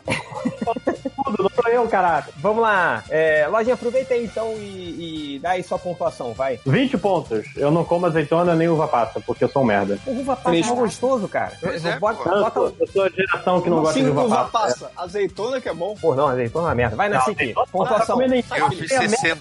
pra pagar o coisa. Nem você tira, você tira o gosto fica. Pior coisa do mundo. 60, 60 Nancy? 60. Galinha, azeitona. A azeitona é minha criptonita. Vai, Léo, você. 70. Eu falei que ia ganhar essa parada. Pô, tá ganhando, hein, cara. É, por enquanto, Léo Finock ganhando, hein? Vai, Tenho, Júlia. eu tenho paladar infantil, mano. Eu, eu empato com o Léo. Eu vejo 70 Valeu, também. Júlia. Não Porra, fígado 70. nem língua de boi. Mas Cara, é bom, só que ele já fede. provaram língua de boi? Fede, fede, Ah, né, cara? língua É de boi não é ruim, cara. Mas é bom. É, cara. é. É nojento, língua é nojento. É, é, Cara, Felipe nem 5 horas. carne eu gosto muito. É, eu tirei 30 pontos. Pra mim, a uva passa, pele de galinha e língua de boi. Pô, pele de galinha. mas- Uva passa, velho. Uva passa é bom, velho. Não é nojento. O que tem de errado na uva passa? Eu não, A- eu não gosto. A pele é de galinha assadinha, maluco. Porra, crocantinha uva assim, né, passa cara? É, É que cara. ela deixa o rastro dela eternamente, sacou? O arroz inteiro fica tira. com gosto daquelas duas uvas passas. Azeitona arroz. faz Não, isso, pra cara. mim- azeitona mim, e orégano. azeitona é isso, cara. Orégano, cara. Não, azeitona é bom. orégano. Olha outro que não come pizza aí, ó. Tá? Orégano, cara. Derruba, Quem não come derruba. pizza? Eu como Ah, pizza, eu não gosto de orégano. Orégano tem na pizza, você não pode comer pizza, tá errado. Caralho. Orégano treina gosto o gosto de tudo. Só não gosto de queijo. É, vamos lá. Dri, quantos pontos, Dri? É, então, é que eu perdi o começo, aí eu não ouvi. Ah, então, então você Mas, digamos assim, de tudo que eu ouvi aí, as únicas coisas que eu não curto é também, desculpa aí, a pele de galinha e a língua também, que eu não sou muito chegada. Língua de, de, de boi. O resto, tamo aí. Cebola, passa, eu gosto de tudo isso. É, boa, Para que então... não comer cebola merece uma porrada, né, gente? É, Nerd Reverso, Nerd Reverso não come cebola até hoje, cara. Eu não como cebola. Ah, então Não, vamos... tipo, se- Tipo assim, Mano, se for picadinha pequenininho temperando, eu como. Se for aquela cebola gigante assim no bife, aí eu Não, é cebola que você pega lá, você vai lá na árvore de cebola e você pega, colhe uma cebola do pé e mastiga ela, que nem uma maçã. Você Ah, morde Nazik, ela. você, você, não come pizza, fica quieto. Ó, vamos lá. Isso. É... Aí, ó, Gabriel Santigolo também. Ô, Pergunta do Felipe, você não falou a sua resposta. Ah, o meu saiu 60 pontos, pô. Tem um monte de coisa de carne tá. aqui. Aí não adianta coisa. pra mim. E o- é, vamos lá. Gabriel Sansigolo. Um dia... Ó, pergunta do garotinho, hein? Um dia comendo o que quiser, sem pagar, ou um dia só, ou um mês comendo comidas aleatórias todos os dias, mas também sem pagar. Que merda de pergunta é essa? Não entendeu? Mas- não entendeu? mas- não entendeu o dilema, pô? garotinho, cara. Ou é um Tá sem pagar é comendo- vantagem, né, cara? É, é sem pagar, mas é um dia sem pagar escolhendo ou um mês comendo sem pagar, só que comidas aleatórias. Eu vou no Maluco, mês. tá sem, tá, sem, tá sem pagar, cara. Tá ótimo. Sem pagar, é, foda-se. Ah, não, não, não Mas tem, o que, que não você tem prefere, desafio. Léo? O Léo vai não preferir tem. um dia do que um mês. É um mês, eu prefiro um mês. Eu vou preferir um mês porque eu quero economizar meu dinheiro. Esse, Peraí, Léo, qual que é a pergunta? o Eu mês, caí. Todas É. as comidas são contra o seu paladar infantil. Ah, eu não como, eu passo É. Felipe, O, o- o Léo é aquele cara que vai na um- hamburgueria e pede, ah, eu quero só carinha e queijo, que nem o McLanche Feliz. Que nem a minha É, filha, exato. né, cara? É, só carinha e queijo.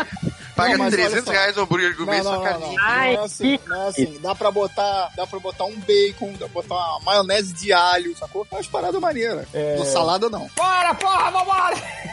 Fábio, fala. Deixa... Change, você deixou pra gravar os comentários na última hora? Sim. É... Furion. Quem é o mais preparado, Arlequina ou Ninjinha de merda? Arlequina, cara. Arlequina Caralho, venceu, eu venceu, os três, cara. venceu a Venceu- Trindade venceu o em três Batman. quadrinhos, cara.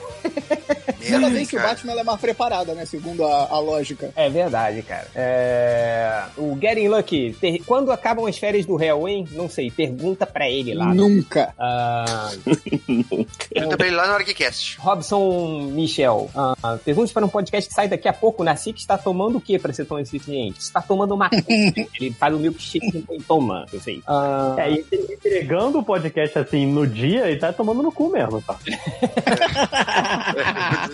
Não, mas não se preocupe que eh, eu tenho que editar esses, esses comentários e tal, mas eu tô na metade do podcast ainda. Puta merda, vambora!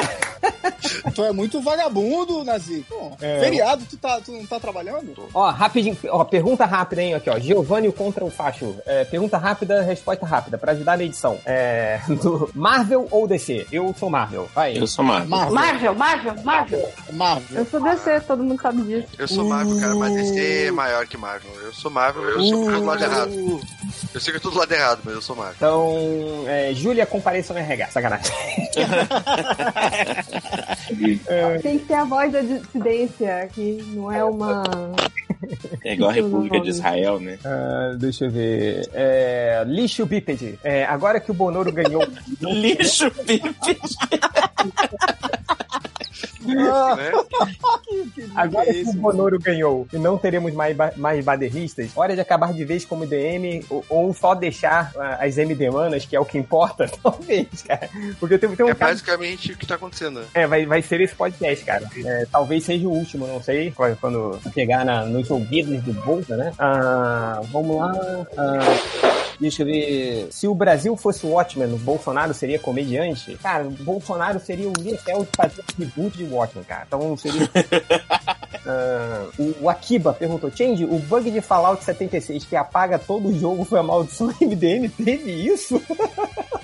É, o jogo. A gente comprou um bagulho no pré-order, né? Acabou com É, tem um bug mas é na que demo, faz a demo ser desinstalada do PS4. Pô, são 50 gigas. Quer dizer que quando você baixa os 50 gigas, aí você vai jogar, ele deleta os 50 gigas, é isso? Sim, cara. É, Seria- Bethesda- Mas vindo da Bethesda não é de, se- não é de se estranhar, porque ela fez isso também no. rolava isso no, no Skyrim também, dela deletar o save. Cara, tipo, você comprar jogo da Bethesda na- no pré-order, você é muito corajoso.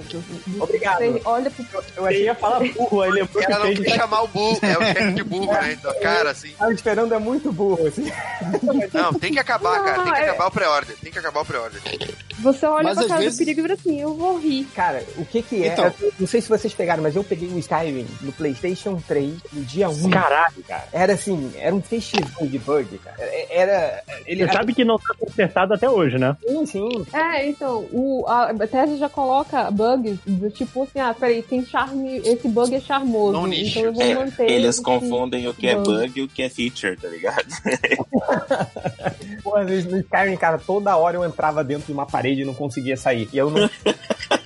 toda hora eu não conseguia me matar, né? Porque eu ainda não tinha aprendido uma magia que eu disse, ou eu não tinha item suficiente, tinha que resetar tudo, eu não tinha salvo. Ok, eu joguei o Skyrim dois anos depois e isso continuou acontecendo. Cara, Se é. bobear, tá Joguei acontecendo passado, agora. é a mesma merda. É, não, tô jogando agora, mas eu baixei um, um- Aí, Dri, o, a gente tava falando de mods de Skyrim. Tem o patch, é, un- unofficial, unofficial patch pra Skyrim que conserta todos os bugs aí, ó. Então, o mod é o futuro e a salvação dos cara. Gente, pro Playstation. É verdade, não tem. Da- Nessa, nessa linha de mod, eu, eu até jogo também Minecraft, né? E aí eu também, eu instalei todos os mods errado. possíveis e imagináveis de, mod- de, de Minecraft a um ponto que não parece mais Minecraft, entendeu? Então, tudo é tão bonito, tudo tem tantos pixels. E...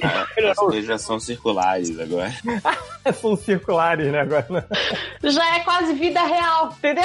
Então, Virou, é, virou que Second Life o negócio. É, cara, pois é, é, o, é, é- é igual lá no, no, no Skyrim, né, que eu botei a, a, a vira vida real, cara, é incrível, você baixei todas as culturas em 4K, até a, sei lá, até o cabelo, o fio de cabelo em 4K, cara, é Você rouba o cara e ele fica pelado. É inacreditável.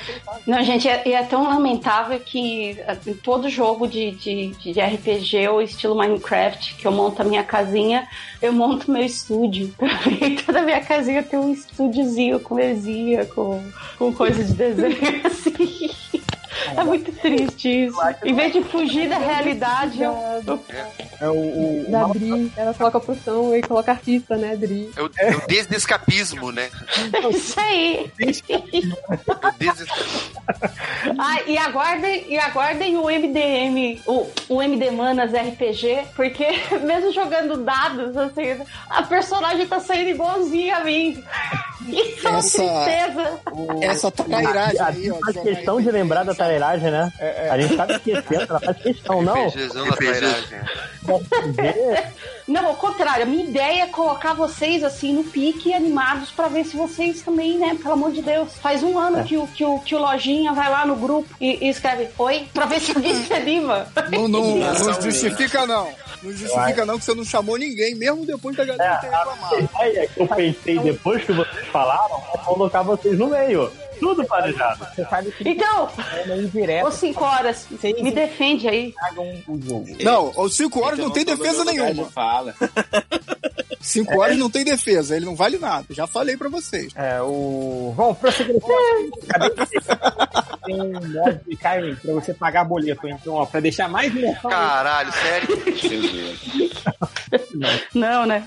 É, porra, tá bom, vamos lá. É, é, não, os meus mods são tão idiotas que essa coisa de aproximar da realidade. que Eu, eu, eu peguei um, um mod que, que você pode pegar doenças. Se você for para as áreas geladas, tem risco de hipotermia. Você tem- Ah, não, não. esse- é impossível jogar o jogo, assim. É, eu fico meio. Mas Fez o igual o Zelda- então. Você tem, Zelda você tem um, né? roupa que você. Você tem que escolher a roupa certa, pegar roupa muito quente, você passa mal. Não, esse- Você comeu muito, fica gordo. Aí se você, tipo, ficar fedendo, muitas pessoas não querem falar com você. você...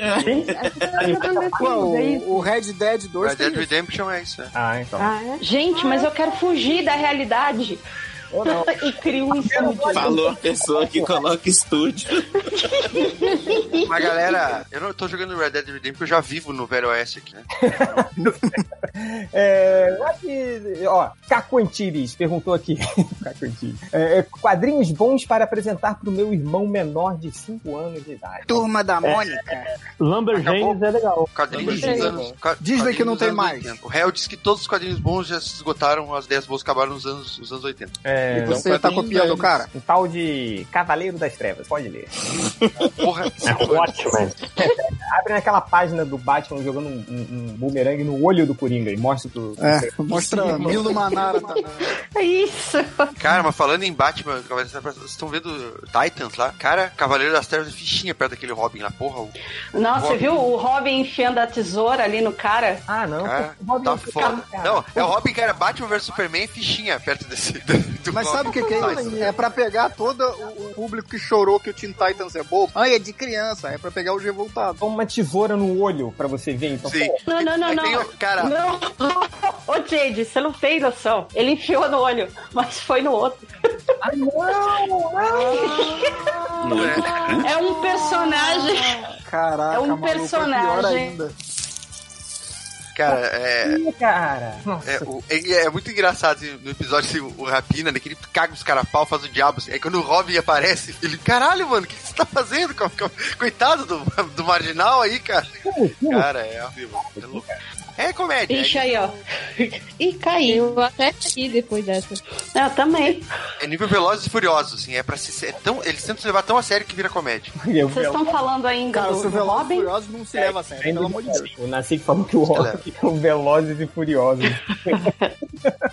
Não, É eu, só vou, eu só vou, eu só vou falar assim uma ceninha, não sei se vocês assistiram, mas tá lá o torturador, né, em cima da, da, da, da colomba e do. Ai, do. do, do... Enfim, ele tá dizendo que ele vai fazer, vai acontecer, que ele vai cortar e que ele. Olha, não é nada pessoal, dói mais em mim do que em vocês e tal. De repente, ele para, aí a câmera vai descendo, vai descendo, vai descendo. Aí mostra que o Robin tirou a tesoura que tava na mão dele, enfiou e você vê a tesoura saindo pela frente. Ai, não, cara. Eita! Não, que parada Esse é o, esse é o Robin, esse é, o, é os novos Titans. Esse é o esse cara que Robin fala- nem é o Jason Todd ainda, né? isso? É o Quando apareceu o Jason Todd. Esse é o Fuck Batman. Batman, né, cara? A boca suja, hein? Ah, desculpa aí. Ah, enfim, vamos lá. É, Demônio Destemido. Estão acompanhando o X-Men nos quadrinhos? Astonishing, Red. Black, Retorno do Wolverine, Extermination, esses bagulhos? Pô, Retorno do Wolverine. Não. Eu tô acompanhando só o vermelho. É, o vermelho é legal, hein, cara? Eu- É o melhor de todos. O Retorno do Wolverine eu não vou nem ler porque eu não queria que ele voltasse. É, mas o prequel ali da, da volta do Wolverine, aquele com os X-Men do, do Bendis lá e tal, e a série principal tava legal. Tô curioso, fiquei curioso pra ver. Não, eu tinha, tinha uma que uma minissérie dessas que o Chris Bachalo ia desenhar, essa eu ia comprar. Não, Mas vai. aí ele, ele não vai mais desenhar, então não vou comprar. É, eu, eu, ó, eu li o X-Men Gold inteiro, achei legal. Eu li o, o X-Men Red, tá sendo publicado ainda, com aquele cara, né, assim, que, do, do, que, de- que escreveu o Injustice, né? O, o Taylor, né? Tom Taylor é bom. O Taylor, pô, legal. O, tá, tá bacana. Você leu a, a Wolverina, a revista dela? ou- Não, não li, cara. Não li. Então, é toda a primeira série lá, All New Wolverine, é toda do Tom Taylor, né? É bem maneiro. Vê, lê só. É, tem uns personagens que eu não, não conheço. Aí a Wolverina agora tem uma irmãzinha, né? É, a Honey Badger. Mas então, lê que ela aparece na, na, na All New Wolverine. Aí você lê que você, você se liga qual é. Eu, inclusive, a personagem mais maneira que tem é ela. É, o, Honey Badger? É, A interação delas é legal, né? Eu gostei É da bem maneiro. ela é irmã do, do- da, da, da Wolverine. ela é Ah, não clone da entender. Não Ela é clone da entender. Wolverina. X-Men tu tem que ir lendo, tu não tem que entender. Tá bom, é. É, vou- vou- Qualquer quadrinho que tá aí há mais de 20 anos, você só tem que ir lendo, você não quer entender mais. é torce, né? Vocês leram aquela da Jean Grey? A solo da Jean Grey? Pô, é o que a gente tá falando, caralho. X-Men Red. Tá falando do Wolverine, porra. Tem, tem o gibi solo da Jean Grey? Da, Da da Jean Grey. jovem Jean Grey. Red. Da jovem Jean Grey. Sim, é, é Ah, ruimzinho. eu li, eu li, é meio, meio caído mesmo, eu não curti. Não, eu li, eu li aquela que tava passando, tipo, uma série que era Generations, né? Que era, tipo, histórias curtas de personagens, assim, encontrando versões Não, clássicas. assim. é a série da, da Jean Grey mesmo, da, da Jean Grey do passado, que tá no presente. Ela tinha uma mensal só pra ela, que era ela Foi cancelado essa porra, não foi? tá chegando e ela tá fazendo alguma Tá, coisa. então, é porque saiu agora aqui no Brasil encadernado, tá? Por isso que ele tá falando. Ah, não, não li não, não li não. Outro, Ah, não, outro que eu o- gostei. Não, a gente tá falando ler nível ler scanner, pô. Não é culpa, vai pagar pra essa merda aí, tá louco? Não, tem que pagar, cara. É. O, acredita nisso. o, o que eu gostei que, que cancelaram e agora fizeram uma nova série, sei lá, seis meses depois, era o- a primeira série do Homem de Gelo. Eu achei bem legal também. Eu, eu, eu faço. O X-Men azul, que era, nossa senhora, que Se eu você achei vai pagar, leia mais ou X-Men menos. É o. Ó, pergunta aqui pra o que desenho legal, o arroba macaco malandro perguntou. Depois do, do, do, do Dilmas e Golpinhos, né? Que era a unidade monetária, né? Que a gente fala, ah, não sei quantas Dilmas, não sei quantos golpinhos, é, um real valerá uma fraquejada. Acho que É, Tá ok. É o mais. Tem, tem várias opções mais engraçadas. Eu acho que uma fraquejada, do jeito que tá, né? Acho que é o, é o mais coerente. Assim. É. Tá valendo nada essa merda. É, e responderam, a Ana Luthier respondeu logo em seguida, não, vai ser uma facada, nossa. Uma facada é ótimo, é o, ma- é o mais engraçado. É, ah, mas enfim, É, a gente, a gente ri, mas tá chorando também ao mesmo tempo. Tá cho- chorrindo, chorrindo. é, é, enfim, eu não tenho mais comentários, não sei se vocês têm comentários aí, porque a gente tem que fechar. Ah, acabou essa merda, deu. Acabou. É, Acabou o podcast, acabou. Eu só, Para eu só ser entrei, preguiçoso, então. Nazi. você Eu só entrei pra escutar vocês, então. Cris, deixa o recadinho final, é com você, Cris, vai. Você vai fechar o podcast, vai. Ah, vai todo mundo tomar no cu, então. eu tô aqui almoçando de boca cheia. Tava só escutando. Ó, só pra você ficar feliz, o Nazi que já tá tomando. Yo,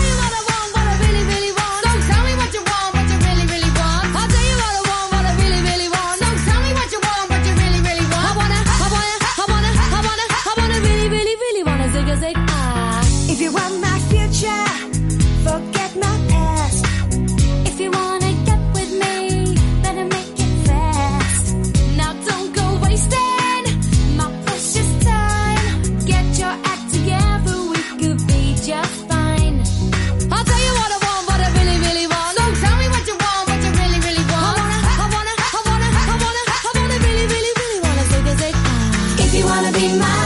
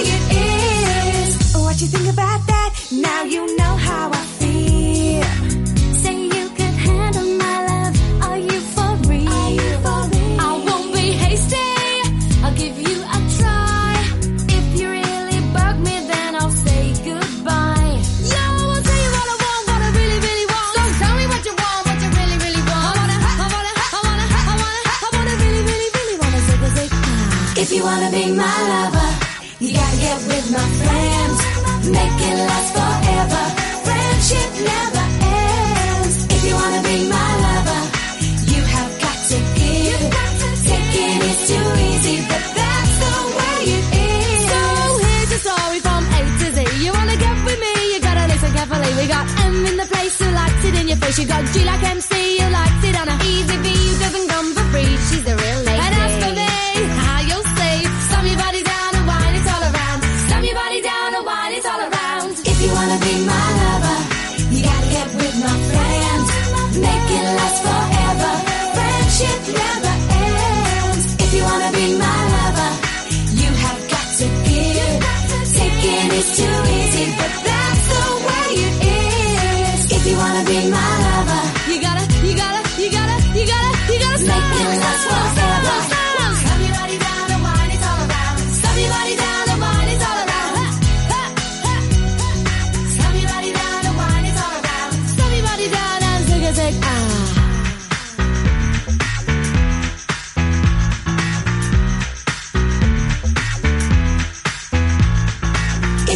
be my